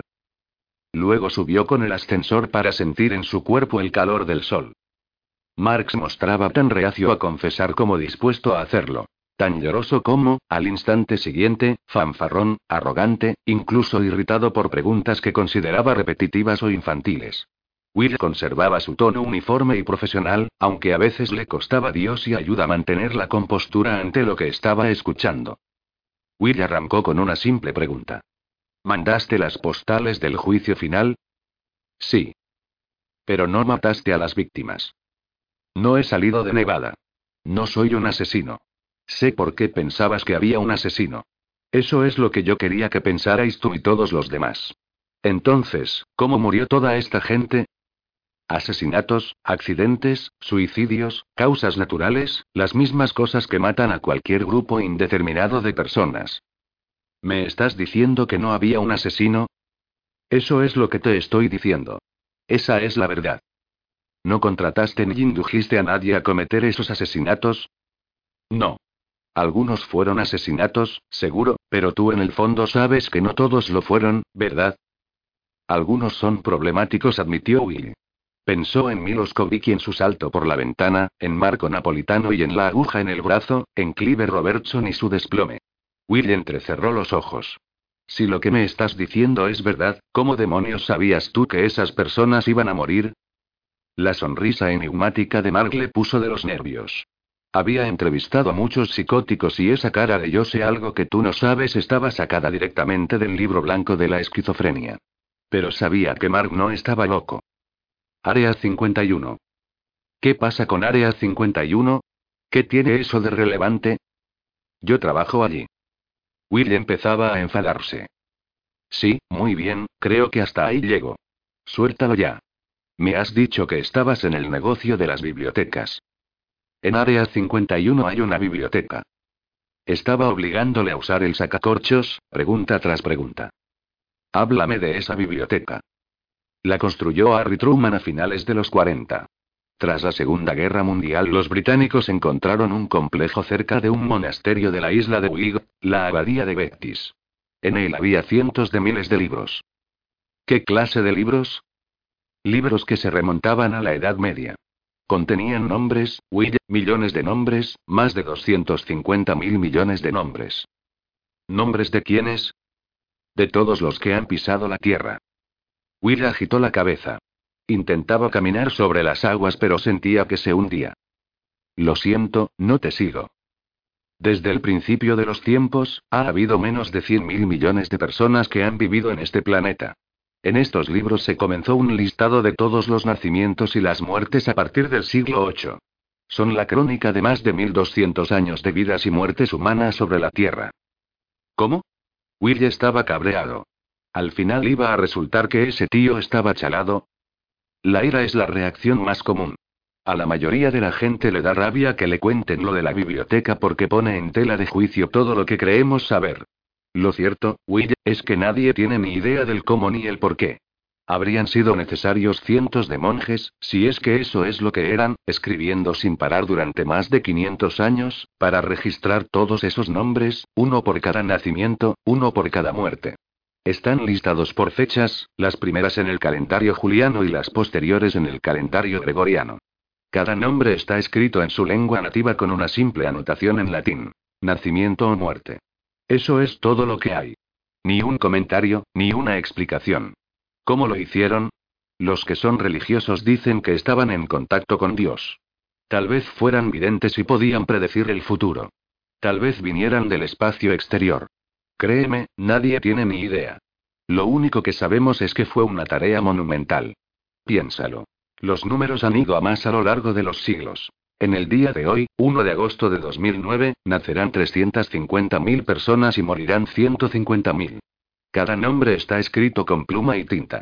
Y les siguen los nombres de mañana y los de pasado mañana y los del día después de pasado mañana. Durante 1200 años. Debían de ser como máquinas.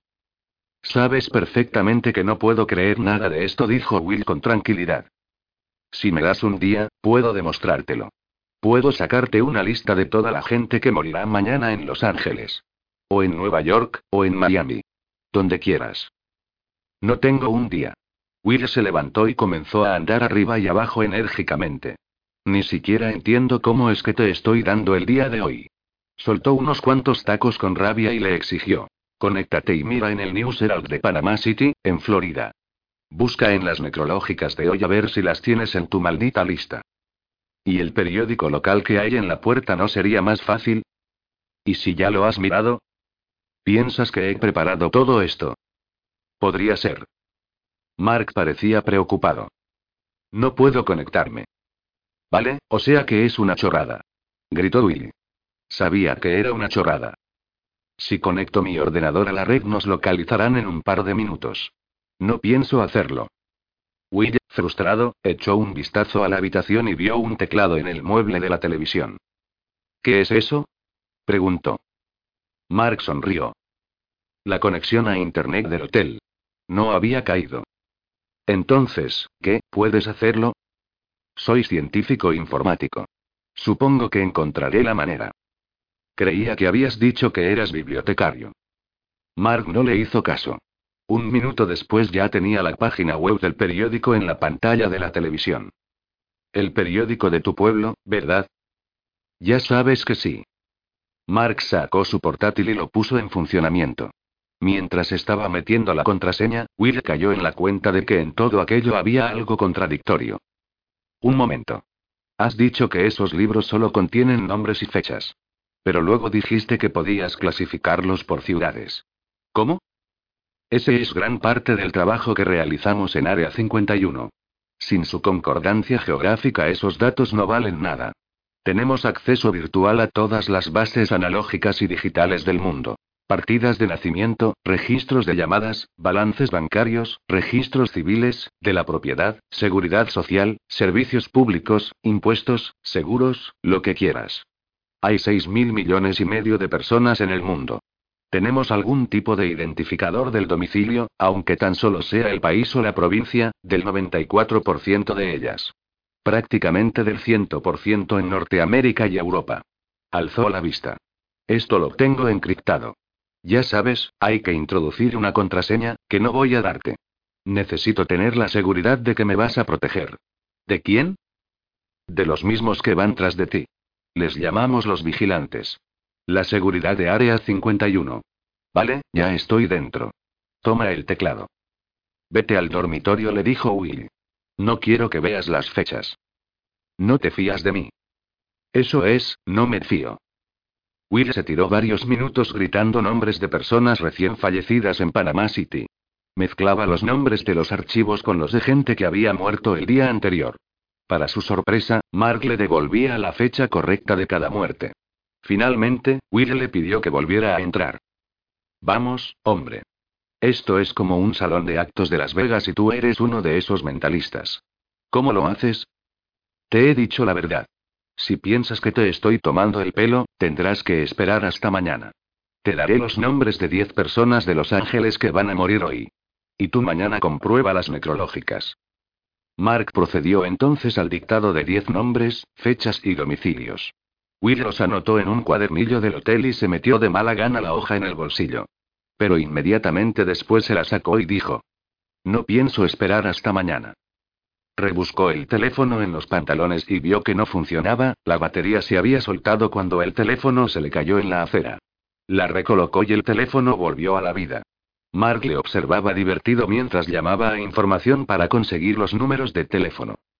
Will soltaba un taco en voz alta cada vez que saltaba el contestador o no le cogían la llamada. En el número 7 de la lista contestó alguien. Hola, soy Larry Jackson. Tengo una llamada perdida de Orale Ceyledun, dijo Will. Escuchaba y caminaba por la habitación. Sí, me llamó la semana pasada. Nos conocemos de hace tiempo. Seguía escuchando, pero ahora se desplomó sobre el sofá. Lo siento. ¿Cuándo dice que ocurrió? ¿Esta mañana? ¿Así, de improviso? Siento mucho escuchar esta noticia. Le acompaño en el sentimiento. Mark, pletórico, abrió los brazos. ¿Me crees ahora? En los cascos de Frazier volvía a haber ruido. Malcolm, el teléfono de Piper ha dado señales de vida. Está en alguna parte del 9600 de Sunset. Frazier regresó corriendo al centro de operaciones haciendo una ascensión vertical en su montaña rusa particular. Will se levantó y examinó el bar. Quedaba un quinto de Honey Walker de etiqueta negra. Lo abrió y se puso lo justo en un vaso de whisky. ¿Quieres uno? Es muy temprano. No me digas. Se tragó el chupito y dejó que hiciera su trabajo en su organismo. ¿Cuánta gente sabe esto? No lo sé con exactitud. Supongo que unas mil personas entre Nevada y Washington. ¿Quién lo lleva? ¿Quién está al mando? Es una operación de la Marina. Supongo que el presidente y algunos miembros de su gabinete tienen que saberlo, algún agente del Pentágono y de Defensa, pero la persona de mayor rango de la que estoy seguro que lo sabe es el secretario de la Marina porque su nombre está en los memorandos. ¿Por qué la Marina? preguntó Will, perplejo. No lo sé. Así se estableció desde el principio. ¿Esto ha permanecido oculto durante 60 años? Los del gobierno no son tan buenos. Asesinan a los que se van de la lengua, dijo Mark amargamente. ¿Con qué objetivo? ¿Qué hacen ellos con los datos? Investigación. Planificación. Localización de recursos. La CIA y los militares lo han usado como herramienta desde principios de los 50. Está ahí, y no pueden permitirse no sacarle provecho. Podemos predecir acontecimientos, aunque no se puedan alterar los resultados, las muertes. Si puedes predecir los grandes acontecimientos, puedes planificarlos, preparar los presupuestos, dictar la política, tal vez suavizar sus efectos. Área 51 predijo la guerra de Corea, las purgas chinas de Mao, la guerra de Vietnam, Pol Pot en Camboya, las guerras del Golfo, las hambrunas de África. Podemos localizar grandes accidentes aéreos, desastres naturales como las inundaciones y los maremotos. Sabíamos lo del 11 de septiembre. Will estaba anonadado. ¿Y no podíamos hacer nada? Como he dicho, los resultados no se pueden cambiar. No sabíamos cómo iban a ocurrir los ataques ni quién era responsable, aunque teníamos alguna idea más o menos acertada. Creo que por eso fuimos tan rápidos en pasar al ataque contra Irak. La partida estaba decidida desde el principio. Dios santo. Tenemos superordenadores que están analizando datos las 24 horas del día, buscando patrones que se repitan a escala mundial. Se inclinó sobre él y bajó la voz. Puedo decirte con seguridad que el 9 de febrero de 2013 morirán 200.000 personas en China, pero no puedo decirte por qué. Ahora mismo hay gente trabajando en eso. En 2025, el 25 de marzo para ser exactos, morirán más de un millón de personas en India y Pakistán. Esto significa un cambio de paradigma, pero queda demasiado lejos para que alguien se ocupe de ello. ¿Por qué en Nevada? Las fuerzas aéreas llevaron la biblioteca hasta allí después de volar con ella de Inglaterra a Washington. Construyeron una cámara acorazada resistente a ataques nucleares bajo el desierto. Se tardaron 20 años en transcribir todo el material posterior a 1947 y digitalizarlo. Antes de que estuvieran informatizados, esos libros eran un tesoro. Ahora más que nada tienen un valor testimonial.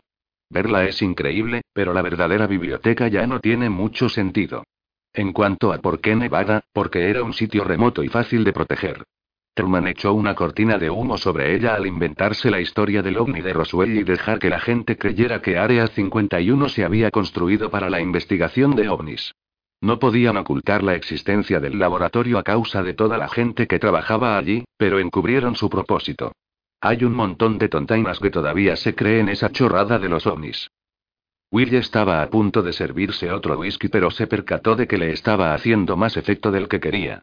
Ponerse como una cuba no era la mejor opción en ese momento. ¿Y tú qué haces allí? preguntó. Seguridad de las bases de datos. Tenemos los servidores más seguros del mundo. Un sistema a prueba de piratas y de filtraciones, o al menos así era antes. Has violado tu propio sistema. Soy el único que podía hacerlo, fanfaroneó. ¿Cómo? Fue de lo más simple. Me metí un almacenador de memoria por el trasero. Se la clavé a esos mamones de los vigilantes. La existencia de la biblioteca no puede hacerse pública. ¿Te imaginas lo que sería del mundo? Todo el mundo se quedaría paralizado si supieran el día que van a morir, o su esposa, o sus padres, o sus hijos, o sus amigos. Nuestros analistas piensan que la sociedad, tal como hoy la conocemos, se vería alterada para siempre. Segmentos enteros de la población podrían mandarlo todo a tomar por saco y decir, ¿para qué? Los criminales podrían cometer más crímenes si supieran que no los iban a matar. Cabe prever escenarios bastante horribles y lo curioso es que no son más que nacimientos y muertes. No hay nada en los datos que indique cómo la gente vive sus vidas, nada acerca de su calidad. Todo eso son extrapolaciones. Will alzó el tono de voz. ¿Y entonces por qué lo hiciste? ¿Por qué enviaste las postales? Mark había visto venir la pregunta. Will se daba cuenta. Su labio inferior temblaba como el de un niño a punto de ser reprendido. Yo quería, se vino abajo, lloró y se atragantó. ¿Querías qué? Quería que mi vida mejorara. Quería ser alguien, diferente. De nuevo volvió a deshacerse en lágrimas. Resultaba patético, pero Will controló su ira. Continúa, te escucho. Mark cogió un pañuelo y se sonó. No quería ser un zángano encerrado en el laboratorio toda mi vida. Veo a los ricos en los casinos y me pregunto, ¿por qué ellos? Yo soy un millón de veces más inteligente que ellos. ¿Por qué no yo? Pero nunca sonó la flauta. Ninguna de las compañías para las que trabajé tras dejar MIT explotó. Ningún Microsoft, ningún Google. Conseguí sacar algunos pavos con acciones de bolsa, pero todo el tema de las .com pasó. Y luego la fastidié al decidir trabajar para el gobierno. En cuanto el atractivo de Área 51 queda al desnudo, no es más que un trabajo de informático mal pagado en un búnker subterráneo. Intenté vender mis guiones, ya te dije que soy escritor, y me los rechazaron. Así que decidí que podía dar un cambio a mi vida con solo filtrar un poco de información. Entonces, ¿lo haces por dinero? ¿Es eso? Marca sintió. No el dinero por el dinero, aclaró, sino por el cambio que va unido a él. ¿Y cómo ibas a sacar dinero del juicio final? La cara circunspecta de Mark se volvió una sonrisa triunfal. Ya lo he hecho. Un montón de dinero. Ilumíname, Mark, no soy tan vivo como tú. Mark no cogió el chiste, se lo tomó como un cumplido y se enzarzó en una explicación lenta y paciente al principio y luego con presión ascendente. De acuerdo, ahí va como lo concebí. Y tengo que decir que salió exactamente tal como lo había planeado.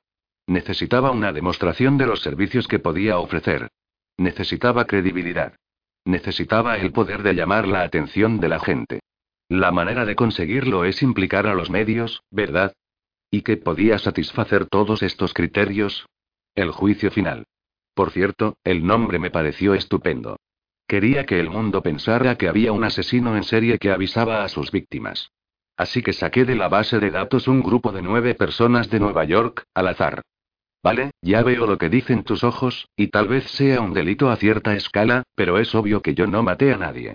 Pero una vez que el caso estuvo fuera de los medios de comunicación, pude captar inmediatamente la atención del hombre al que necesitaba llegar. Nelson Elder.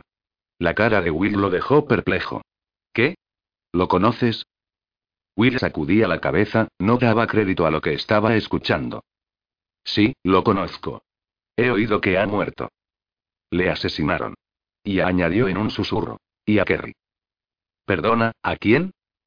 A mi novia. Mark lloró y después volvió a bajar la voz. Ella no sabía nada. No tenían por qué hacerlo. Y lo peor es que yo podía haber mirado si estaban en la lista antes de que pasara.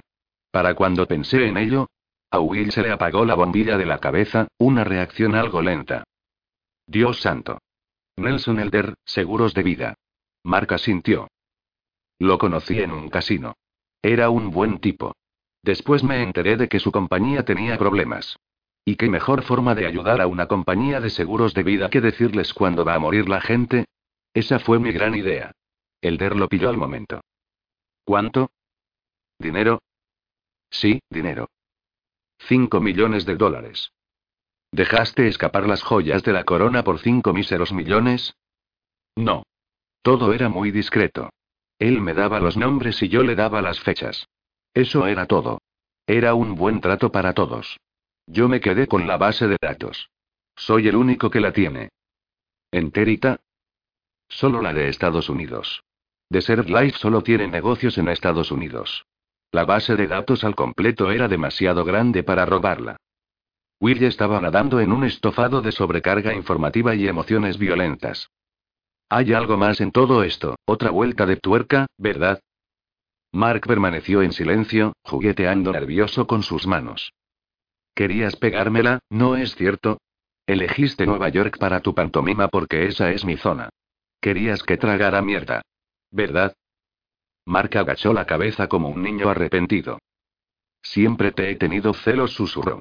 Cuando compartimos habitación en la universidad. En el instituto no conocía a nadie como tú. Todo lo que hacías te salía genial. Todo lo que hacía yo, su voz se fue perdiendo hasta apagarse. Cuando te vi el año pasado se reabrieron viejas heridas. Solo fuimos compañeros de habitación durante el primer año de la carrera, Mark. Nueve meses juntos cuando éramos unos críos. Éramos unas personas muy diferentes. Mark lo admitió con desamparo, conteniendo sus emociones. Yo esperaba que tú quisieras volver a compartir habitación después del primer año. Y tú les ayudaste. Les ayudaste a que me ataran con cinta a la cama. A Will se le puso el vello de punta. El tipo era patético. Nada en sus acciones ni en sus intenciones era noble. Todo era una cuestión de conmiseración y desprecio hacia sí mismo, y de impulsos infantiles envueltos en un exceso de coeficiente de inteligencia. De acuerdo, él siempre se había sentido culpable, pero había sido una broma universitaria inocente, por el amor de Dios. El hombre que se había escondido en esa habitación de hotel era repugnante y peligroso, y Will tenía que reprimir las ganas de tumbarlo de un puñetazo en su enclenque y afilada mandíbula. Esa criatura penosa le había contado su vida de una sentada. Will no quería tener nada que ver con eso. Lo único que quería era retirarse y que lo dejaran tranquilo. Pero estaba claro que una vez que tenías conocimiento de la biblioteca tu vida no volvía a ser la misma. Necesitaba pensar, pero primero necesitaba sobrevivir. Dime una cosa, Mark, ¿has visto si estoy en la lista? Dijo, enfrentándose a él. ¿Acabarán conmigo hoy? Mientras esperaba la respuesta, pensó. ¿Y si es hoy, qué coño importa? De todos modos, ¿qué razones tengo para vivir? Lo único que haré es joderle la vida a Nancy como se la he jodido a todos los demás. Desembucha. No. Ni yo tampoco. Somos FDR. ¿Qué significa eso? Fuera del registro. A partir de 2027 ya no hay más libros. Área 51 tiene una esperanza de vida de 80 años. ¿Y por qué no hay más? No lo sabemos. Al parecer hubo un incendio en el monasterio. ¿Desastre natural? ¿Causa política? ¿Religiosa? No hay manera de saberlo. Simplemente es un hecho. Así que viviré hasta después de 2027, dijo Will melancólicamente.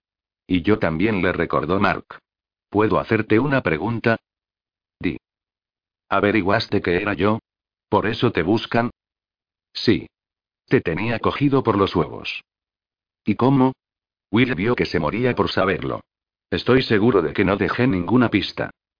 Encontré tu guion en el registro de la EA. En la primera versión había unos cuantos nombres de personajes sin interés. En la segunda versión, unos cuantos nombres muy interesantes. Necesitabas contárselo a alguien, ¿eh? Aunque fuera como una broma privada. Mark estaba atónito. ¿Cómo se te ocurrió? El tipo de letra de las postales.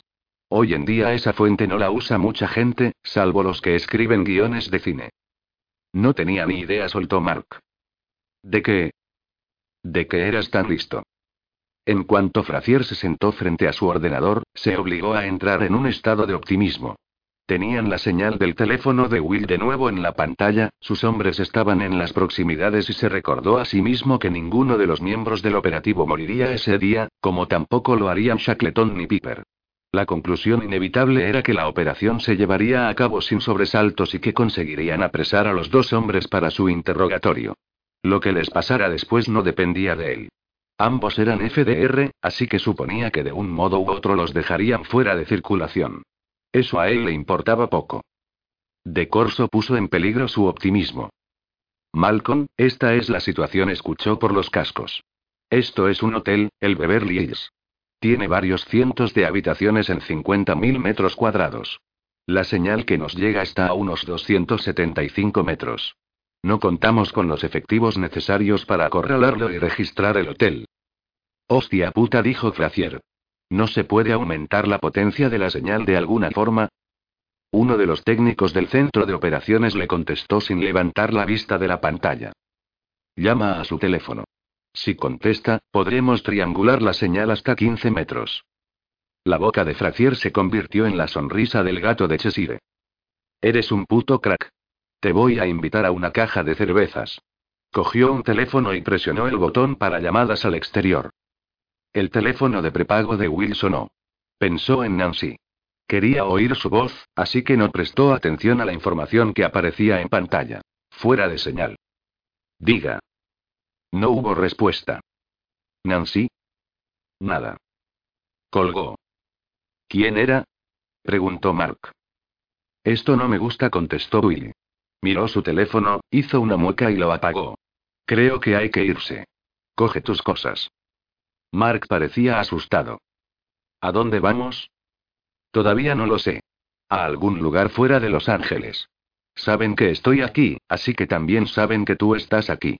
Cogeremos un taxi hasta mi coche y seguiremos con él. A un par de tipos listos como nosotros se les tiene que ocurrir algo. Mark se agachó para guardar el portátil. Will se puso delante de él. ¿Qué? dijo Mark, alarmado. Yo llevaré tu maletín. ¿Por qué? Will puso cara de más vale fuerza que maña. Porque quiero. Que no te lo tenga que repetir. Y dame la contraseña. No. Me dejarás tirado. No voy a dejarte tirado. ¿Y cómo puedo estar seguro? Aquel tipo en Klen que parecía tener tanto miedo y ser tan vulnerable que a Will le dio pena por primera vez. Porque te doy mi palabra de honor. Mira, si los dos tenemos la clave, hay más posibilidades de que pueda usarla como palanca en caso de que nos separemos. Es el movimiento adecuado. Pitágoras. Mande. El matemático griego, Pitágoras. ¿Se supone que eso tiene algún significado? Antes de que Mark pudiera contestar, Will escuchó un crujido procedente del patio y desenfundó su pistola. La puerta principal y la del patio se abrieron al mismo tiempo. De repente la habitación se llenó de gente. Para el que participa en él, un tiroteo cuerpo a cuerpo parece no acabar nunca, pero para un observador externo como Frazier, que recibía una señal con el sonido, todo había terminado en menos de 10 segundos. De Corso vio el arma de Will y empezó a disparar. La primera tanda pasó zumbando junto a su oreja. Will se zambulló en la alfombra naranja, devolvió los disparos desde una posición baja y le alcanzó en el pecho y el abdomen grandes masas corporales apretando el gatillo todo lo rápido que podía. En acción solo había disparado su arma una vez antes, en un área de servicio de Florida con muy mala pinta, en su segundo año como ayudante del sheriff. Aquel día cayeron dos hombres. Fue más fácil que acertar a las ardillas. De Corso fue el primero en caer. Hubo un momento de desconcierto entre sus hombres. Las pistolas de los vigilantes llevaban silenciador, así que cuando las balas penetraron en la madera, los muebles y la carne, no hicieron pum sino zas. Por el contrario, la pistola de Will tronaba cada vez que apretaba el gatillo, y Frazier hizo una mueca de dolor por cada una de ellas, 18 petardazos en total, hasta que la habitación se quedó en silencio. Una humareda azul abrasadora y el acre olor de la pólvora llenaban la habitación. Will oía una vocecita que gritaba histérica en unos auriculares que había en el suelo, separados del hombre que los había llevado. Por todos lados, el color de la sangre desentonaba con los tonos pastel de la suite. En el suelo había cuatro intrusos, dos gimiendo y dos en silencio. Will se puso de rodillas y luego, tambaleándose, consiguió ponerse en pie. Parecía que tuviera las piernas de goma. No sentía dolor, pero había oído que la adrenalina puede enmascarar temporalmente una herida muy grave. Miró a ver si tenía sangre, pero estaba limpio. Después vio los pies de Mark detrás del sofá y se arrastró para ayudarle a levantarse. Dios santo pensó al verlo. Dios santo en la cabeza tenía un agujero, del tamaño del tapón de una botella de vino, que desbordaba sangre y masa cerebral, y él estaba balbuceando y le salían secreciones por la boca. ¿Y era un FDR? Will pensó en ese pobre hijo de puta viviendo en ese estado durante como mínimo 18 años y se encogió de hombros, luego cogió el maletín de Mark y salió por la puerta como una flecha. 1 de agosto de 2009, Los Ángeles. Will intentaba ser invisible. La gente corría y lo pasaba de largo, se dirigían hacia el bungalow. Dos guardias de seguridad del hotel con chaqueta azul lo apartaron del camino a codazos. Él avanzaba despacio, impasible, en la dirección opuesta, hacia los jardines del hotel. Un hombre con un maletín que temblaba bajo su traje. Cuando las puertas del edificio se cerraron tras él, oyó unos gritos amortiguados que provenían de la zona del bungalow. Estaban a punto de desatarse todos los infiernos. Las sirenas se acercaban. En los distritos de postín los tiempos de respuesta son rápidos, pensó. Necesitaba tomar una decisión. Podía intentar llegar hasta el coche o quedarse donde estaba y esconderse a la vista de todos. Esa táctica le había funcionado en el salón de belleza, así que decidió que eso haría. Además, temblaba demasiado para hacer mucho más. El mostrador de recepción era un caos. Los huéspedes estaban dando parte del tiroteo, se estaban llevando a cabo los protocolos de seguridad. Miró por la puerta entreabierta de la habitación 315 y vio a una chica de la limpieza pasando la aspiradora. Hola. Dijo de la manera más despreocupada que pudo. La chica sonrió. Buenos días, señor. Enseguida acabo. Había maletas y ropa de hombre en el armario. He vuelto pronto de una reunión, dijo Will. Tengo que hacer una llamada. No se preocupe, señor. Llame al servicio de habitaciones cuando quiera que vuelva. Estaba solo. Miró por la ventana que daba al jardín y vio a la policía y los servicios médicos. Se dejó caer en una silla y cerró los ojos. No sabía de cuánto tiempo disponía. Tenía que pensar rápido. Había vuelto a la barca de pescar de su padre, Philip Stone Piper, que estaba poniéndole un cebo al sedal en silencio. Siempre había pensado que era un nombre muy altisonante para un hombre de manos recias y piel carcomida por el sol que se había ganado la vida deteniendo borrachos y poniendo multas de velocidad. Su abuelo había sido profesor de estudios sociales en el Instituto de Pensacola y puso grandes esperanzas en ese hijo recién nacido, así que pensó que con un nombre pijo se comería el mundo. Era un factor discutible. Su padre se convirtió en un juerguista pendenciero con más alcohol que sangre en las venas, un matón miserable que había sometido a su madre a una constante metralla de malos tratos. Aún así, como padre era medio decente, y a pesar de ser taciturno a más no poder, Will siempre había tenido la sensación de que se esforzaba en hacer lo correcto por su hijo. Tal vez la relación entre ellos habría mejorado si Will hubiera sabido que su padre moriría durante su último año de estudios. Tal vez entonces habría hecho el primer movimiento para tener una conversación con el viejo y averiguar qué pensaba de su vida, de su familia, de su hijo. Pero esa conversación había quedado enterrada junto a Philip Stone Piper, y él tendría que pasar por la vida sin ella. Will nunca pensaba demasiado en religión ni en filosofía. Su trabajo estaba relacionado con el trabajo de la muerte, y su enfoque en la investigación de los asesinatos se basaba en hechos. Unas personas vivían, otras personas morían. Sitio equivocado, momento equivocado. Todo dependía terriblemente del azar. Su madre había sido una beata. Y cuando él la visitaba, la acompañaba diligentemente a la primera iglesia baptista de Panama City. Allí la velaron cuando se la llevó el cáncer. Will oyó hablar hasta la saciedad de la voluntad del Señor y los planes divinos. En la escuela había leído sobre el calvinismo y la predestinación. Siempre había pensado que todo eso eran paparruchas. El caos y el azar gobernaban el mundo. No había ningún plan maestro. Al parecer se había equivocado. Abrió los ojos y miró por encima de su hombro. Todas las fuerzas policiales de Beverly Hills estaban abajo, en el jardín. Seguían llegando médicos forenses y sanitarios de urgencias.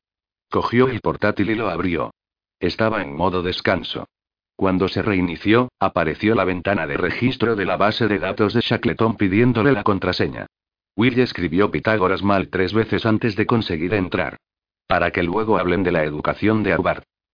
Apareció una pantalla de búsqueda. Introducir nombre, introducir fecha de nacimiento, introducir fecha de fallecimiento, introducir ciudad, introducir código postal, introducir domicilio. Todo muy cómodo para el usuario. Tecleó su nombre y su fecha de nacimiento, y el ordenador dijo, FDR. Bien pensó. Confirmado esperaba que no fuera FDR en el sentido en que lo era Mark Shackleton, pero al menos tenía 18 años por delante, toda una vida. Las siguientes entradas no serían tan fáciles. Dudó, consideró la opción de cerrar el ordenador, pero se oían más sirenas, más gritos desde el jardín. Respiró hondo y luego tecleó. Laura Jean Piper, 7 de agosto de 1984, y tras esto le dio al enter. FDR. Exhaló y musitó en silencio. Gracias a Dios. Entonces respiró de nuevo y tecleó. Nancy Lipinski, Witte Plains, Ni, y le dio al enter. FDR. Uno más para darle solidez a su plan. Hinzekendorf, Weston, Massachusetts. FDR. Eso es todo lo que quiero saber, es todo lo que necesito, pensó. Estaba temblando. Al estar sentado allí, la lógica parecía innegable. Su hija, Nancy y él sobrevivirían a pesar de los operativos cuya tarea era asesinar para conservar el secreto de Área 51. Eso significaba que él iba a tomar una decisión que evitaría sus muertes. Era una locura. Era coger el libre albedrío y tirarlo por la ventana, pensó. El río del destino se lo llevaba corriente abajo. Ya no era el dueño de su destino, el capitán de su alma. Por primera vez desde que murió su padre, lloraba. En tanto que los equipos de emergencias trasladaban a los heridos del bungalow a las ambulancias, Will, sentado al escritorio de la habitación 315, escribía una carta en papel del hotel. La terminó y la releyó. Había un espacio en blanco que debía rellenar antes de echarla al buzón. Un bonito sábado al mediodía en Beverly Hills echado a perder por el ruido y el pestazo a diésel de las docenas de vehículos de los servicios de emergencia y las furgonetas de los periodistas que llenaban de humo Sunset Boulevard. Caminó hacia ellos con la cabeza gacha, los dejó atrás y llamó a un taxi. ¿Qué demonios pasa aquí? preguntó el conductor. Que me aspen si lo sé, contestó Willy. ¿A dónde vamos? Lléveme a una tienda de informática, a la biblioteca pública de Los Ángeles y a una oficina de correos. En ese orden. Esto es de propina. Alargó el brazo por encima del asiento y tiró un billete de 100 dólares en su regazo. Usted ordene, señor, que yo obedezco, dijo el taxista con entusiasmo. Will compró un almacenador de memoria en una tienda de electrónica. Una vez en el taxi, copió con rapidez la base de datos de Mark en el dispositivo y se la metió en el bolsillo de la camisa. El taxi le esperaba a las puertas de la biblioteca central, un palacete blanco de estilo Art Deco cerca de Pershing Square, en el centro de Los Ángeles. Tras una parada en el mostrador de información, se internó en las entrañas de las estanterías. A la mortecina luz del fluorescente de una de las plantas inferiores, en una zona subterránea que rara vez recibía pisadas humanas, pensó en el loco Don y le agradeció en silencio que le hubiera dado la idea del escondite perfecto. Había todo un estante destinado a los gruesos volúmenes mohosos de los códigos municipales del distrito de Los Ángeles con décadas de antigüedad. Cuando estuvo seguro de que no había nadie más por allí, se puso de puntillas para llegar a la balda más alta y tiró del volumen correspondiente a 1947, un mamotreto que se deslizó pesadamente hasta la palma de su mano. 1947. Un toque de ironía para un día sombrío. El libro olía a viejo ya no usado, y a menos que algo fuera tremendamente mal, confiaba en que él sería la última persona que lo usaría en mucho tiempo. Lo abrió por el medio. La encuadernación del lomo se ahuecó apenas unos centímetros, el espacio donde metería el dispositivo de memoria. Cuando cerró el tomo, la cubierta se estiró, crujió y se tragó el diminuto soporte, bien escondido. La siguiente parada fue rápida. La oficina postal más cercana, donde compró un sello y echó la carta ya completada en la ranura de envíos urgentes. Había un sobre dentro de otro. La primera carta decía, Jim, siento implicarte en algo muy complicado, pero necesito tu ayuda. Si no me pongo personalmente en contacto contigo el primer martes de cada mes en el futuro inmediato, quiero que abras el sobresellado y sigas las instrucciones. De vuelta en el taxi, le dijo al conductor. Vale, la última parada. Lléveme al teatro Graumanschin ese. No creí que fuera un turista, dijo el taxista. Me gusta la multitud. La acera de Hollywood estaba a reventar de turistas y buscavidas. Will se detuvo en el cuadrado de cemento con la inscripción. Así, que tengas muchos juicios felices, Roy Rogers y Trigger, completada con las huellas de manos, pies y herraduras de caballo.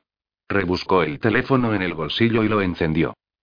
Respondió al momento, como si lo tuviera agarrado a la espera de la llamada. Dios santo, Will, ¿estás bien? He tenido un día de muerte, Nancy. ¿Cómo estás tú? muerta de preocupación. ¿Lo encontraste? Sí, pero no puedo hablar. Nos están escuchando. ¿Estás a salvo? Me he cubierto las espaldas. Todo irá bien. ¿Qué puedo hacer? Espérame y dime una vez más que me quieres. Te quiero. Colgó y consiguió un número de teléfono en el servicio de información. Usó tenazmente la diplomacia para ascender en la línea hasta que estuvo a solo un paso de su objetivo. Luego cortó de golpe el tono oficial del funcionario. Sí, soy el agente especial Will Piper del FBI. Dígale al secretario de la Marina que estoy al teléfono. Dígale que hoy he estado con Mark Shackleton. Dígale que sé todo acerca de Área 51. Y dígale que tiene un minuto para coger el teléfono.